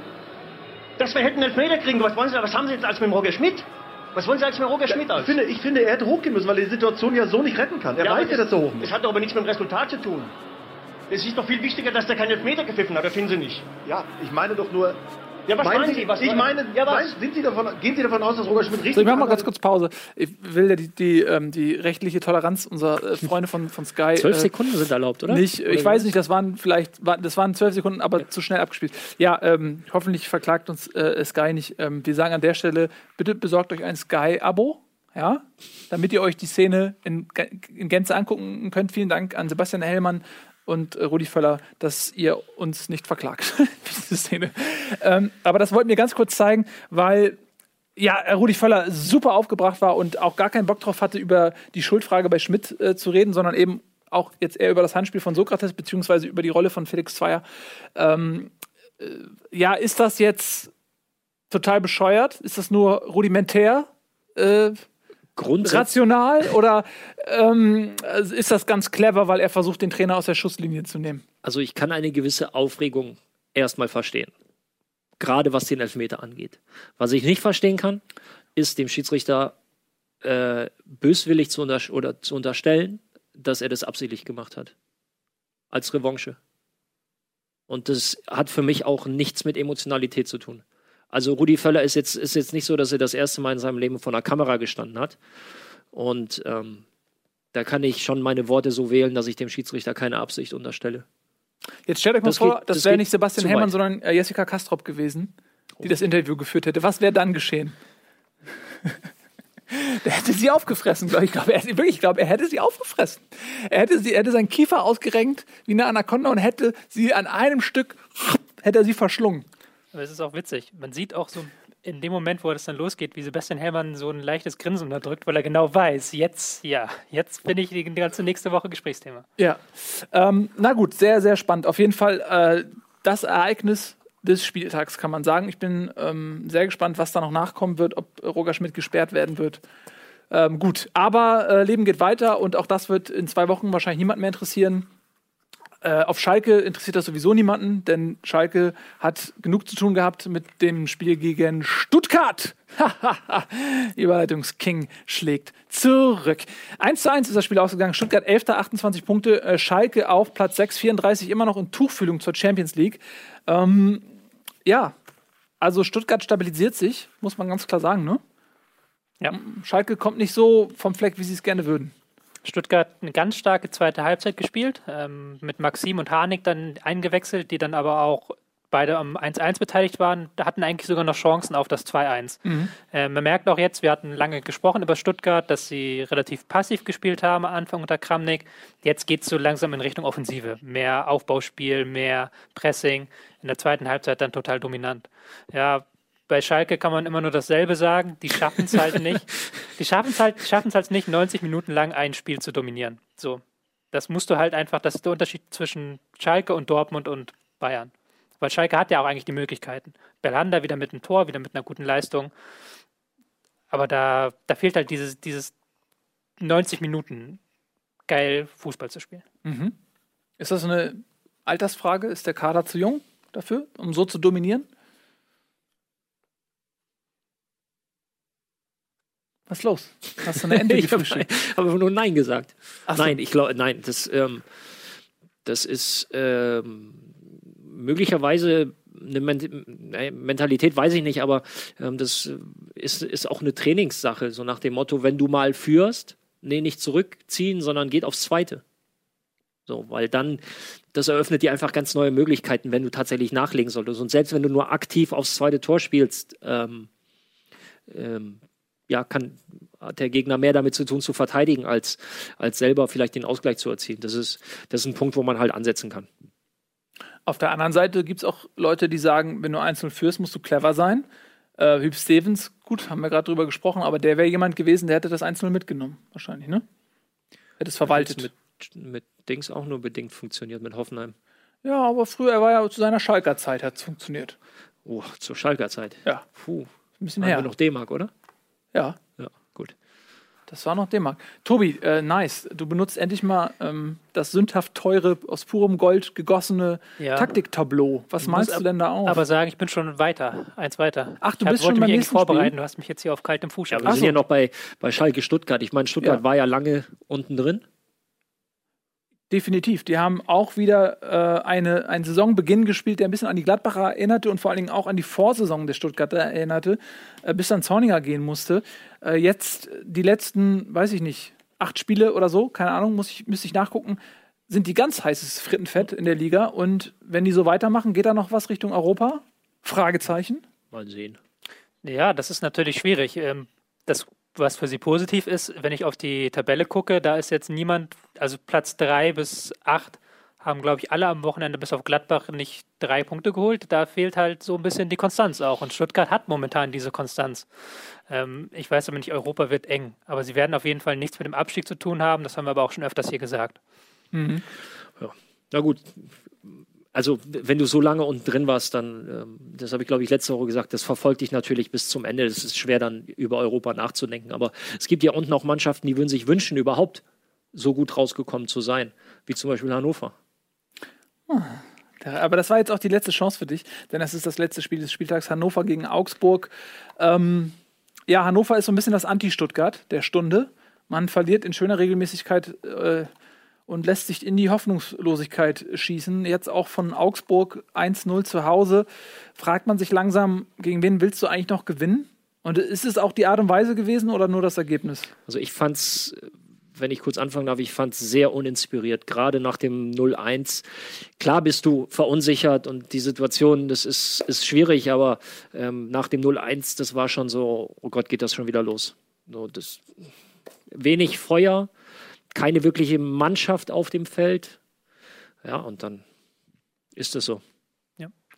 Taktiktafel haben ähm, tatsächlich, ich fand das auch ganz uninspiriert. Die hatten so ein 4-1-4-1. Wir haben jetzt hier in Blau haben wir Hannover 96 mit am Anfang sehr tiefen Außen. Das war halt eine sehr defensive Formation, wo man eigentlich erwarten würde, okay, dann haben sie wenigstens defensiv gut gestanden. War aber auch nicht der Fall, weil sie halt einfach viel zu langsam vorgerückt sind, viel zu langsam zurückgerückt sind. Das 1 zu 0, das darf ja eigentlich gar nicht passieren. Das war genau wie letzte Woche, dass da die Rückwärtsbewegung nicht gestimmt hat. Und dann macht der Gegner ein 1-0, obwohl du eigentlich defensiv, total defensiv stehst. Und dann nach dem 1 zu 0 war dieser ganze Taktikplan hin. Und dann musste man offensiv umstellen, in der zweiten Halbzeit wieder mit Raute. Aber auch da, da fehlt halt, da fehlt dieses spielerische Etwas. Und das war halt von Abstand, mit Abstand die sch- schlechteste Leistung unter Schaf, muss man sagen, ganz klar. Deswegen schwierig. perspektivisch ganz schwierig, weil wir haben ja schon über Hannover gesprochen, auch in den letzten Wochen. Man hat eigentlich alle Trümpfe gezogen, die man noch äh, auf der Hand haben konnte. Man hat Transfers getätigt, man hat den Trainer gewechselt. Äh, ich glaube, Martin Kind hat auch schon gesagt, man wird, wenn, mit Schaf in die zweite Liga gehen. Also auf der äh, Planstelle ist auch keine Flexibilität mehr, es sei denn, Hüb Stevens, es wäre ihm zu wünschen, wird doch äh, so gesund, dass er nochmal übernehmen kann. Und der spielt dann aber noch defensiver als Schaf zuletzt. ähm, aber das wird ganz, ganz schwierig, weil jetzt auch Hoffenheim auf einmal gewinnt, ne? Ja, weil, das haben wir ja schon gesagt, mehrfach, ähm, Hoffenheimer gewinnt, Darmstadt spielt nicht ganz grottig, Augsburg hat ja auch eigentlich gut gespielt, muss man vielleicht mal Augsburg jetzt loben, die ein gutes Spiel gemacht haben. Kuh, eine ganz starke Leistung, tolles Tor, Wer? tolles Dribbling. Kuh. Kuh. Ja, Hu, Kuh. ja, Jackel Kuh. Ja. Ähm, ganz äh, starke Leistung. Deswegen, das ist das Hauptproblem, dass sie. Es ist, der Witz an der Sache ist ja auch, dass sie haben nur 14 Punkte. Aber gefühlt hätten sie ohne Ron Robert Zielert noch weniger Punkte, als sie ohnehin haben. also das ist ja dieses ganz, das ist ja fast das, glaube ich, perfekt zusammen, diese Saison von 96. Ja, Ron-Robert Zieler, ähm, sicherlich kein schlechter Torwart, der aber auch eine Ausstiegsklausel hat, ne, meine ich? Ja. Sieben Millionen oder so? Relativ wenig, also der wird Ja. nicht in die zweite Linie. Der wird Liga nicht in die zweite Liga gehen und wird wahrscheinlich auch nächstes Jahr nicht in Hannover bleiben, weil er ein Mann, der ähm, zur Nationalmannschaft gehören möchte, der hat auch vielleicht mal das Interesse, international zu spielen. Ähm, aber man muss sagen, er kriegt zumindest in Hannover die Chance, sich auszuzeichnen. Ja, man kann es auch positiv formulieren. Oder? Ja.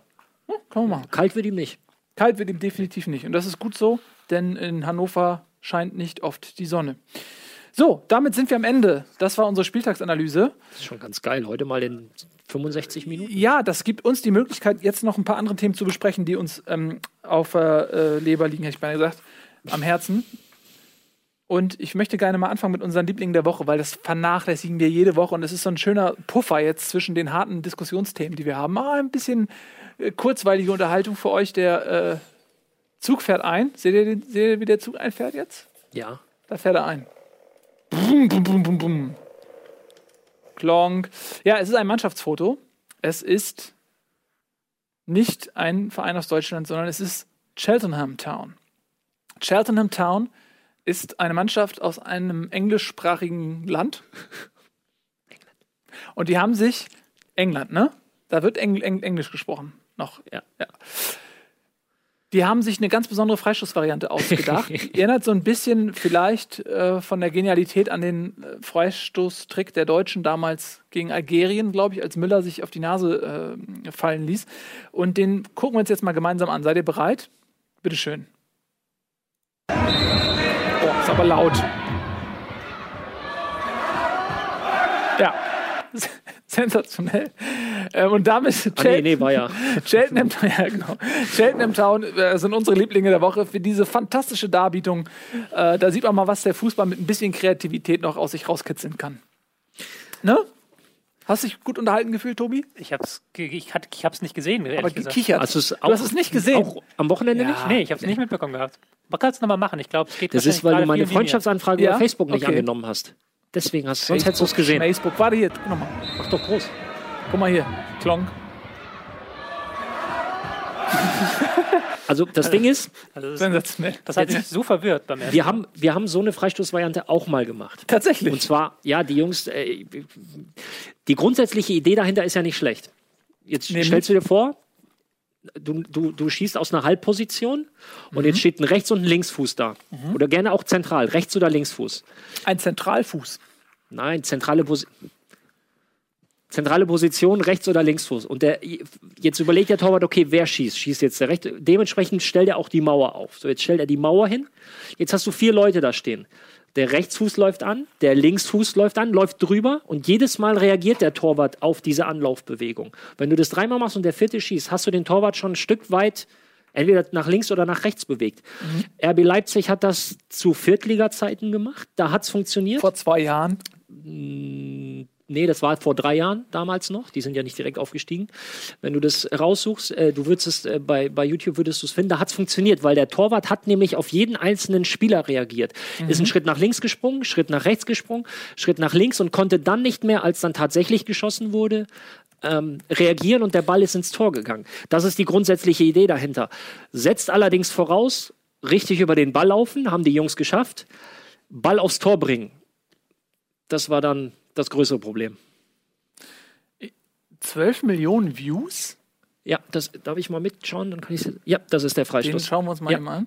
Und zwar so soll's, äh, so ist es gedacht. Achtet mal auf den Torwart. Nee, das, nee, das ist er nicht. Das ist er nicht. Ja, aber das ä- ähnlich. Oh, Ähnlich. kaputt. Der war auch geil. Der war auch Ach, nicht leck mich schlecht. doch am Was Arsch. machst du denn da? Du machst alles kaputt, Ralf. Ja, ich wollte dir die, die Dings zeigen. Aber der hat äh, 20 Millionen, 12, was wollte ich sagen? 12 Millionen äh, Views. Nicht so schlecht.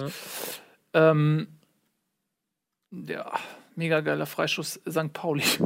105 Aufrufe. Nee. Na gut.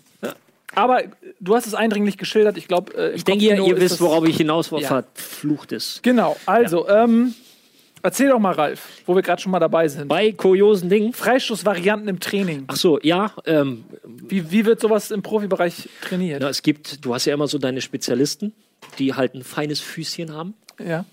und äh, eine gute Schusstechnik. Und die nehmen sich durchaus, oder das ist auch Ansage des Trainers, 20 Minuten, 30 Minuten nach dem, nach dem Training wird halt äh, werden Standards Hartes, trainiert. hartes Geschäft. Nee, 20 ähm, Minuten ist, länger bleiben, um Freischüsse zu schießen. Du Da stellst mir eine Frage und ich antworte und du verarscht mich. Nein, ich weiß, wieder. du warst doch eh nicht. Freistoßexperte. Wo willst du denn das wissen? Ja, weil ich Im deine, Training? deine Karriere unter die Lupe. Ich stelle dir doch nicht Leute ein, von denen ich mich nicht vorher informiert ja, habe. Hast ja recht. Nein, es ist, es ist tatsächlich so. Also es gibt halt wirklich, ähm, die fahren halt Sonderschichten. Und dann werden Standards trainiert. Ich meine, Ike Hessler oder Balakow ist ein sehr gutes Beispiel. Der hat nach Ja. jedem Training eine halbe Stunde Standards geschossen. Davon, dafür wusstest du auch, sieben von zehn sind halt drin. Ja. Ja. Und das ist halt, wir hatten die Diskussion eben bei, bei, bei, bei der Foul-Thematik. Freistöße, Standards sind halt ein wahnsinnig probates Mittel, um sehr schnell äh, Torgefahr zu entwickeln. ja, Darmstadt begründet im Prinzip seinen kompletten Fußball auf Standardsituationen. So ein bisschen. Nein, nicht ganz. Aber ein bisschen, ne? Tobi nickt. Tobi ist es einfach. Tobi. Ein Nicken von Tobi ist wie ein Ritterschlag. Kuriose Dinge. Ne? Fand ich auch klasse. Ähm, dann wollen wir natürlich äh, reden über Heidel. Heidel. Äh, na? Wir haben eine, du hast eine andere Karte als wir. Ist okay. Aber guck mal, scheiß mal auf Abläufe. Ist doch, ist doch total egal. Guck mal, Frage, Position 3, Frage an Ralf, Freischussvarianten im Training. Position 4, Heidel, neuer Schalke-Manager. Ja, Ära aber was Held. war mit, mit Dings hier? Was? Was ist das Kurioseste, was Ralf während seiner Karriere passierte? Ja, Ralf, aber wenn du jetzt darauf wartest, dass ich dir die Frage stelle, so wie sie da steht, du kannst sie auch von alleine. Nein, Heidel nach 24 Jahren, das ist schon so ein, äh, wird in Mainz tatsächlich so ein Generationenwechsel sein. Das wird, da wird Ja. eine, neue, eine neue Ära anbrechen. Und für Hugo Schalke. Schröder kommt aus Bremen, Ja. äh, ersetzt.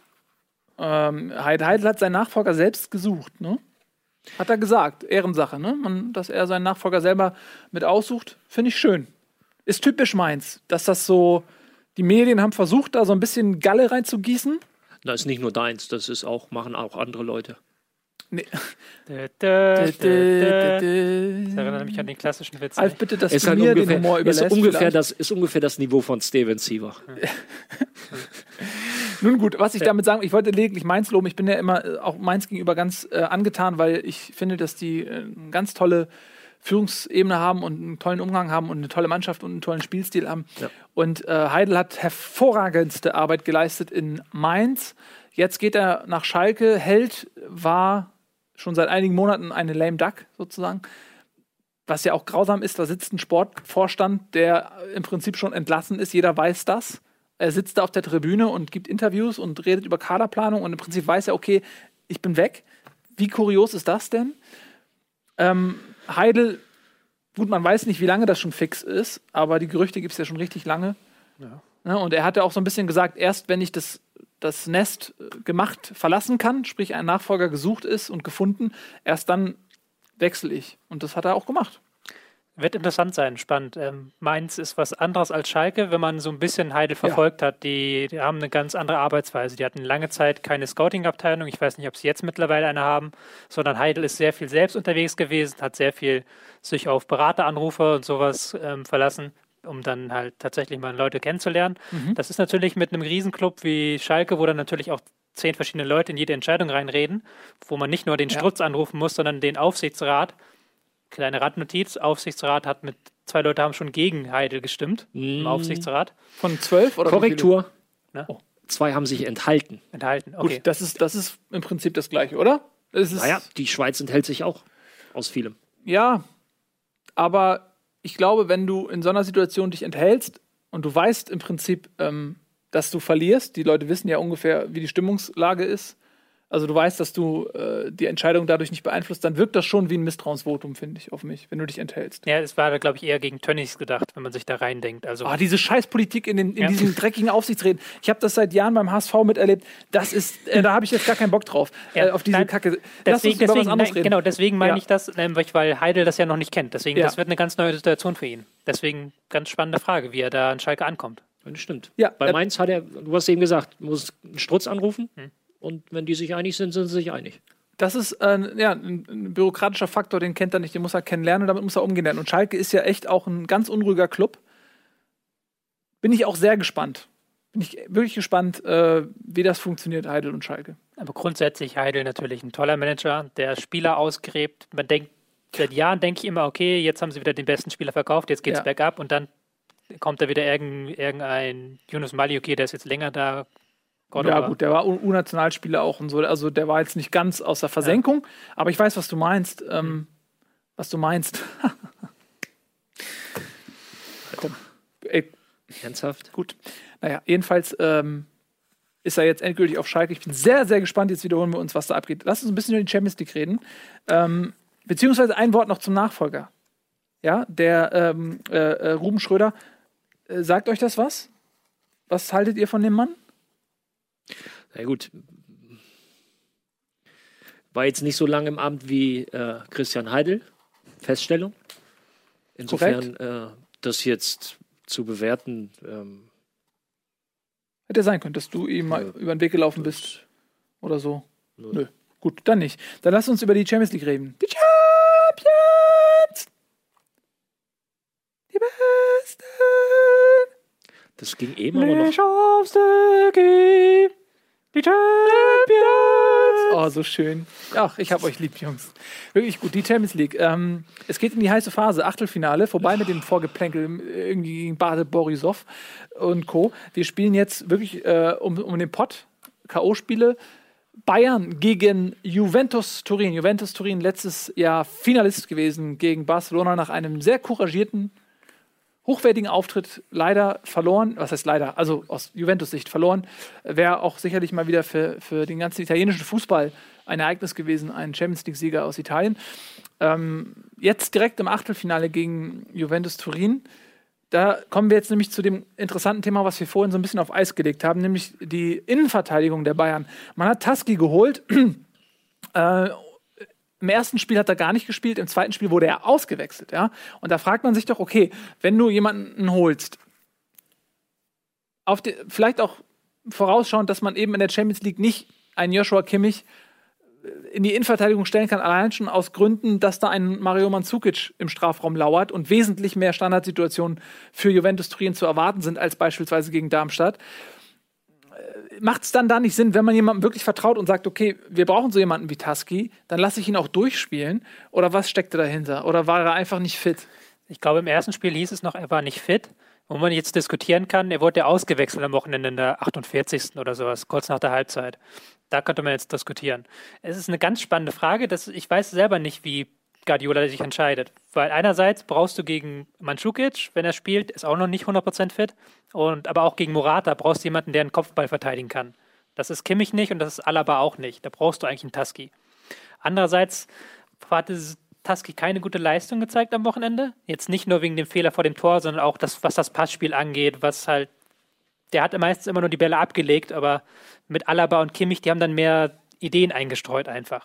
Ist das nicht vielleicht auch Ansage gewesen, dass ich meine, Guardiola wird auch immer dafür gelobt, dass er ein sehr komplexes Spielsystem pflegt, dass die Spieler erstmal kennenlernen müssen. Die brauchen lange Anlaufzeit, um das zu verinnerlichen. Und dann kommt ein Fremdkörper wie Tusky, ähm, der kann die Abläufe ja gar nicht kennen. Ist das nicht vielleicht auch einfach dann die Ansage gewesen, okay, Tusky, konzentrier dich auf das, was du kannst und überlass mal den Rest den Jungs, die schon länger da sind. Also ja. e irgendwann muss er Tusky ja bringen. So, und irgendwann muss er sich ja auch mal so ein bisschen zurechtfinden. Und da ist halt bei allem Respekt für Darmstadt 98 das Spiel gegen Darmstadt eher prädestiniert als das Spiel gegen Juve.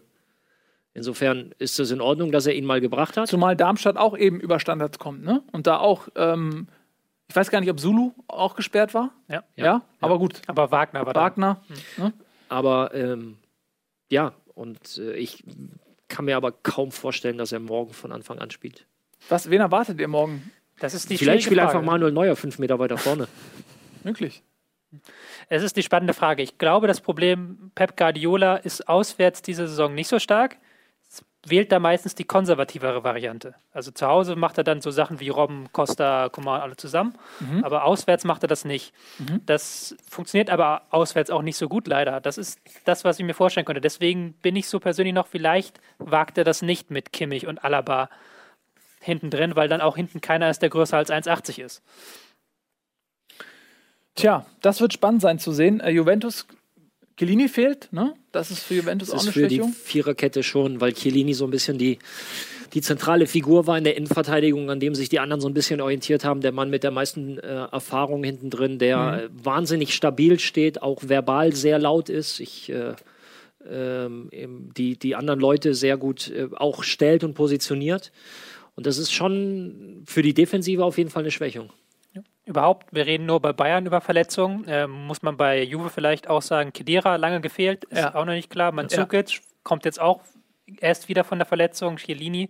Also sind beide Mannschaften ein bisschen ersatzgeschwächt. Wobei das natürlich, wenn du auf einer so wichtigen Position wie der Innenverteidigung dann geballt ja. die Verletzungssorgen hast, denn auf anderen Positionen kommen ja mittlerweile alle zurück. Äh, Götze ist wieder im Training. Ribéry hat auch schon wieder gespielt. Ähm, das ist dann langsam in der Offensive ein Luxusproblem. Und das ist natürlich diese eine Position, die in der Champions League aber auch echt dann schwierig, ne? wenn dann auch Mannschaften kommen wie Barcelona, die übrigens ein absoluter Leckerbissen, wie ich finde, gegen Arsenal spielen. Und du hast letztes Mal gesagt, Barcelona fegt die vom Parkett.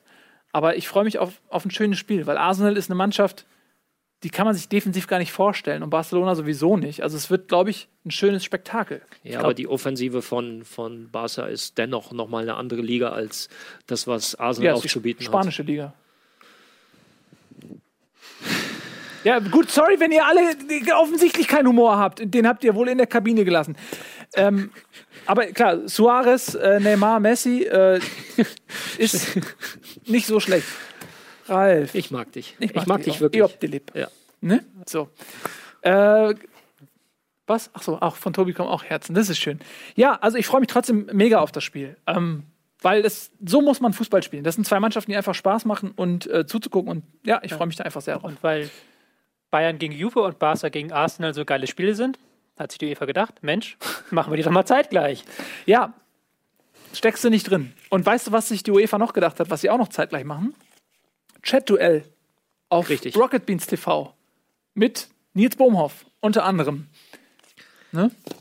Was, ja. ich weiß auch nicht, was ich, muss ich irgendwie nachholen oder was. Ärgert mich ein bisschen, ehrlich gesagt, weil ähm, ich mich derbe auf diese beiden Spiele auf jeden Fall gefreut habe. Dann haben wir noch am Donnerstag ein bisschen Euroleague. Lass uns das auch noch mal schnell anschneiden, denn ich finde diese Euroleague dieses Jahr aus deutscher Sicht relativ spannend, weil wir starke Mannschaften haben, auch in sehr interessanten Partien. Dortmund im Rückspiel gegen Porto nach einem starken 2 zu 0. Dann haben wir Schalke gegen Schachtar Donetsk, was sehr spannend wird, denn man ist nicht über ein 0-0 hinausgekommen. Das ist das äh, äh, perfide an so Europa League-Spielen, dass du jetzt mit einem 1-0 kurz vor Schluss kriegst das 1-1, bist du raus. Ne? Also da muss Schalke ein bisschen aufpassen. Ich hatte also, ein bisschen. Ja, bitte. Ich hatte ein bisschen gehofft, dass du die Europa League-Hymne singst. Hast du ja, ganz vergessen. Ähm, die Frage ist, gibt es, äh, es gibt eine, aber Kennt sie hier jemand? Kennst du die? Ich weiß, wer sie geschrieben hat. Wer denn? Europe. Ähm, Ach echt? Ja, also äh, grundsätzlich kann ich einen UEFA Cup ohne das macht total Aus Sinn. Ja, war das ein Gag oder? Naja. War ein Gag, ne? Lass mich. Das. Was denn? Talk to my hand. Ähm, grundsätzlich kann ich einen UEFA Cup ohne ein Auswärtsspiel in Das Nepo war ein Gag. Du hast, ich habe wirklich am Anfang, ich habe das nicht gerafft, Entschuldigung. Ich habe wirklich gedacht, das wär, ich habe dich ernst genommen und dann fiel mir ein. Das macht voll, das war sehr lustig. Entschuldigung, dass ich das nicht sofort gerafft habe. Das war sehr lustig, ist deine Form von äh, Lachen. Ich kann doch nicht mit 10 Sekunden Delay äh, lachen. Ich gebe zu, ich habe es am Anfang nicht gerafft, weil ich so konzentriert bin, weil die Sendung so wichtig ist für mich. Ja, also nein, grundsätzlich, ja, äh, Euroleague, ähm, ja, mein Gott. Liverpool freut sich auf das Spiel. Nee, Augsburg freut sich auf Liverpool. Ja. Auch 0-0 im Hinspiel. Leverkusen, ja, wird sich wohl durchsetzen. Ist zwar noch ein bisschen eng, aber das wird schon funktionieren. Porto, Ja, Porto und Sporting sind zusammen mit Benfica schon die absoluten Top-Clubs in Portugal. Die machen die Meisterschaft unter sich aus. Also, das sind zwei starke Mannschaften, Porto und, und Benfi äh, äh, Sporting. Darf man nicht unterschätzen, ne? Portugiesischer Fußball ist, ähm, auch wenn sie finanziell am Boden sind momentan, ist Ja. aber trotzdem immer noch, bringt viele gute Talente hervor. Ähm, wird spannende Spiele. Also ich bin mir auch noch nicht so sicher, gerade weil Leverkusen auch natürlich mit ihrem intensiven Spielstil, je länger du zweimal die Woche spielst, umso schwieriger wird das. Haben jetzt auch nicht so viel rotiert wie beispielsweise Dortmund am Wochenende. Und äh, letztes Jahr in der Champions League, ich war tatsächlich in Lissabon im Stadion, als Leverkusen in, bei Benfica gespielt hat. Und ich glaube, das war, ich war oft beim HSV, aber ich glaube, das war das schlechteste Spiel, was ich je gesehen habe. Weil dazu kommt, dass das Stadion leer war. Champions League, Leverkusen kommt nach Lissabon, war kein Schwein im Stadion. War wirklich leer. Egal, das ist eine andere äh. Leverkusen kommt, Stadion leer. Merkst du was? Ich, Ja, hab, lassen ich wir das. möchte dazu nicht Ja, sagen. nee. Vielleicht kommt irgendwann Bayer Leverkusen auf mich zu und möchte, dass ich Bayer TV moderiere. Da kann ich mir das jetzt Aber nicht warst verscherzen. du nicht derjenige, der sagt, wir sind hier real und können raushauen, weil die Zeit der Diplomatie ist vorbei? Ralf, ich habe noch eine Karriere, die ich gefährden kann. Karriere nennst du das? Gut. So, äh, wie spät haben wir es denn? Ist, ist schon bald Feierabend? Nee, wir haben noch, wir müssen noch, fünf- du musst noch fünf Minuten Nein, nein, rumkriegen. ich freue mich, dass wir noch fünf Minuten. Ich, freu- ich, ich frage mich nur, warum wir äh, so da durchgaloppiert sind, gerade durch die Europa-Begegnung, weil du wolltest wahrscheinlich noch Tipps abgeben für das nächste äh, Wochenende. Ja, aber Tobi wollte irgendeinen Witz erzählen. Nee, ich habe noch eine Frage. Bitte, Das immer. war an Ralf. Ja, Sag mal, was ist eigentlich das Kurioseste, was dir in deiner Karriere passiert? Okay. Nein, ernsthaft jetzt? Ja, bitte. Ernsthaft? Haben Ja. wir die Zeit noch? Wir hatten Kommt mal, drauf an, wie kurios. ich fand sehr kurios, weil ähm, es ging los, dass der Schiedsrichter im Spielertunnel sagte, auf geht's Cowboys. Gut, kann man drüber streiten. Und während des Spiels stand der, gab's so eine, Dis- gab's eine Situation, wo zwei Spieler sich nicht regelkonform verhalten haben. Und dann gibt er, zückt er zwei gelbe Karten. Ich meine, du hast niemals zwei gelbe Karten dabei. Einfach nein. Und er zückt halt beide und Wollen wir die Szene, wollen wir uns die ist halt ich im Profifußball relativ ungewöhnlich. Hast du es zufällig Ja, gefunden? einen kleinen Remix mit, äh, mit Django. Oh Gott, hoffentlich kriegen wir jetzt nicht irgendwelche. Ähm, vielleicht, warte mal, ich mach das mal ohne Ton. Sonst, Wieso? ja, sonst werden, wird das Video geflaggt oder so ein Scheiß. Ja, aber ohne Ton ist ja nur halb so witzig. Ja, aber was ist dir wichtiger, dass dieser äh, äh, Ja, aber Sender denn? bestehen bleibt? Äh, mach einfach. Mach, stellt euch jetzt, macht euch ganz kurz, geht einfach auf YouTube und macht die Django-Musik an. YouTube Bin ich Anwalt, Gunnar, oder was? Videos darfst du zeigen. Ich weiß es eben nicht. Doch. Ich arbeite noch nicht so lange. Ist es so? Ja. Ich darf YouTube-Videos. Das wird doch gefleckt. So, da gab es halt deine dieses, Verantwortung. dieses Foulspiel. Ja. Da ist er. Da ist er, der, Der Heidel. Heidel. Wer ist das? Kennst du ihn noch? Kahan. Kahan.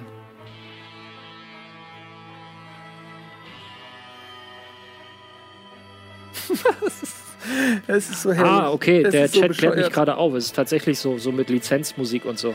Alter, jetzt mache ich jetzt hier aus. ich habe keinen Bock. Nein, laufen auf, lassen. Nein, keinen Bock Dings auf kannst Ärger. du doch. So, ich mache das Video Ton kannst aus. du ja. Ja, ja, aber ich mache jetzt den Ach so. Ton aus. Guck mal, zwei gelbe Karten. Also man hat jetzt ja auch einen Eindruck bekommen, welche Musik darunter gelegt ist. Die kann im Kopf ja weiter äh, laufen. Und ich mache den Ton aber gleich wieder an. Es ja, geht ja eigentlich nur. Auf jeden Fall sieht man, wie er sich halt selbst dafür Ja, feiert. ja, halb- genau, das halb- Grinsen kriegt er. Es war halt so nice einfach gemacht. nur, es war halt einfach nur äh, witzig, weil nochmal, sowas machst du nicht. Ähm, Ja. Sowas machst du halt nicht äh, unvorbereitet. Der ist halt schon aufs Feld gegangen und gesagt, ich schmeiß heute, ich schmeiß heute zwei, äh, zwei gelbe Karten. Was ich noch lustiger finde, gerade wie du sagst, dass er auf geht's Cowboys, Ja. hat er gesagt. Ja, du stehst ja im Tunnel und dann kommt meistens da die Einlaufmusik der jeweiligen Mannschaft und dann dreht er sich halt nur um und sagt, auf geht's Cowboys. Aber war, war das Und- auch äh, hier Thomas was Metzen? Oder was? Ja, das, der, vor dem Spiel hat er das gesagt, so hat er uns quasi auf den Platz geholt, wo du so denkst, so, okay. die Aktion. Wie geil ist er denn? Und, aber das Traurige ist, er hat seine Karriere auf dem Altar der Lustigkeit geopfert, ähnlich wie ich. Und er ist leider, sein schiedsrichterischer Durchbruch ist ihm dadurch abhanden gekommen. Kann man so sagen. Ne? Also er wurde aussortiert. Für solche Späße hat der DFB. Ja, äh, da verstehen Raum. halt nicht Ich möchte so das Video gerne noch ein bisschen weiterlaufen lassen. Nein, ist doch egal. Weil da kommen noch ganz interessante Passagen. Unter anderem jetzt kurz noch mal eine Stellungnahme von Holger Stanislawski. Ich habe auch noch nicht gesehen, war so ein bisschen wie Django. Shit. Wer ist das denn? Wer ist das? Heute kam ich mir wirklich in der Tat ein bisschen vor wie bei Bonanza. Das hatte ich auch noch nicht gesehen, dass man synchron gelbe Karten verteilen kann. Aber das ist, ähm, würde sagen, das ist Effizienz, das ist ökonomisch gedacht und weiter so. Das ist der Beweis, dass du tatsächlich mal. dass ich mal bist. Ja. Das stimmt. Nein, äh, ja, mein Gott, es ist halt irgendwie schon witzig. Auf der anderen Seite, das zeigt ja einfach, dass er schon vorbereitet ins Spiel geht. Das, also ich kann den DFB natürlich verstehen. Man dass- weiß ja aber nicht, wie oft er die beiden Karten dabei hatte. Also vielleicht war das das hundertste Mal. Ja, du brauchst ja halt eben, du brauchst die Situation, dass zwei gelbe Karten gerechtfertigt sind. Das funktioniert halt nur bei, Schau, äh, bei Schauspiel, bei einem Foul. Und der andere muss sich dann, Rangelei. so wie Flo Bruns, der das für das Foul gelb bekommen hat. Und Kahan hat Flo Bruns dann angeschossen und für diese Unsportlichkeit hat Kahan gelb bekommen. Ja. Und äh, ja, wie du sagst, wahrscheinlich schon seit Wochen und ihn hat's gejuckt und Ja, er hat sich Also richtig es gefreut, schon- dass er das ja. machen. Ja, aber wie gesagt, seine, in seiner Karriere ähm, hat das nicht gut getan. nee, das war nicht so wirklich. Alter, Was? Schon wieder vorbei. Ja, ihr Lieben, das war Bundesliga für heute. Ähm, hat großen Spaß gemacht. Vielen Dank, Ralf. Vielen Dank, Tobi. Äh, ihr seid, ihr seid cool. Ja? Ihr seid wirklich cool. Nee, die andere, die andere. Achso, wir halten uns ein bisschen fest, ne? bis es awkward wird. Und äh, wir freuen uns auf eine fantastische Europawoche mit Champions League, tollen Begegnungen, mit Europa League, tollen Begegnungen. Und wir freuen uns sehr, dass ihr noch dran bleibt, um jetzt dem guten Simon zuzuschauen, Genau. denn der äh, hat diesen Highlight-Slot am Montagabend besetzt mit Zelda. Schaut euch das unbedingt an, da freuen wir uns drauf. Und äh, Bundesliga gibt es am Montag wieder, äh, morgen auf YouTube. Wenn ihr es jetzt auf YouTube schaut, vergesst, was ich gesagt habe. Und äh, morgen beim Chat-Duell sehen wir uns auch nochmal. Bis dahin, macht's gut, tschüss. Auf, This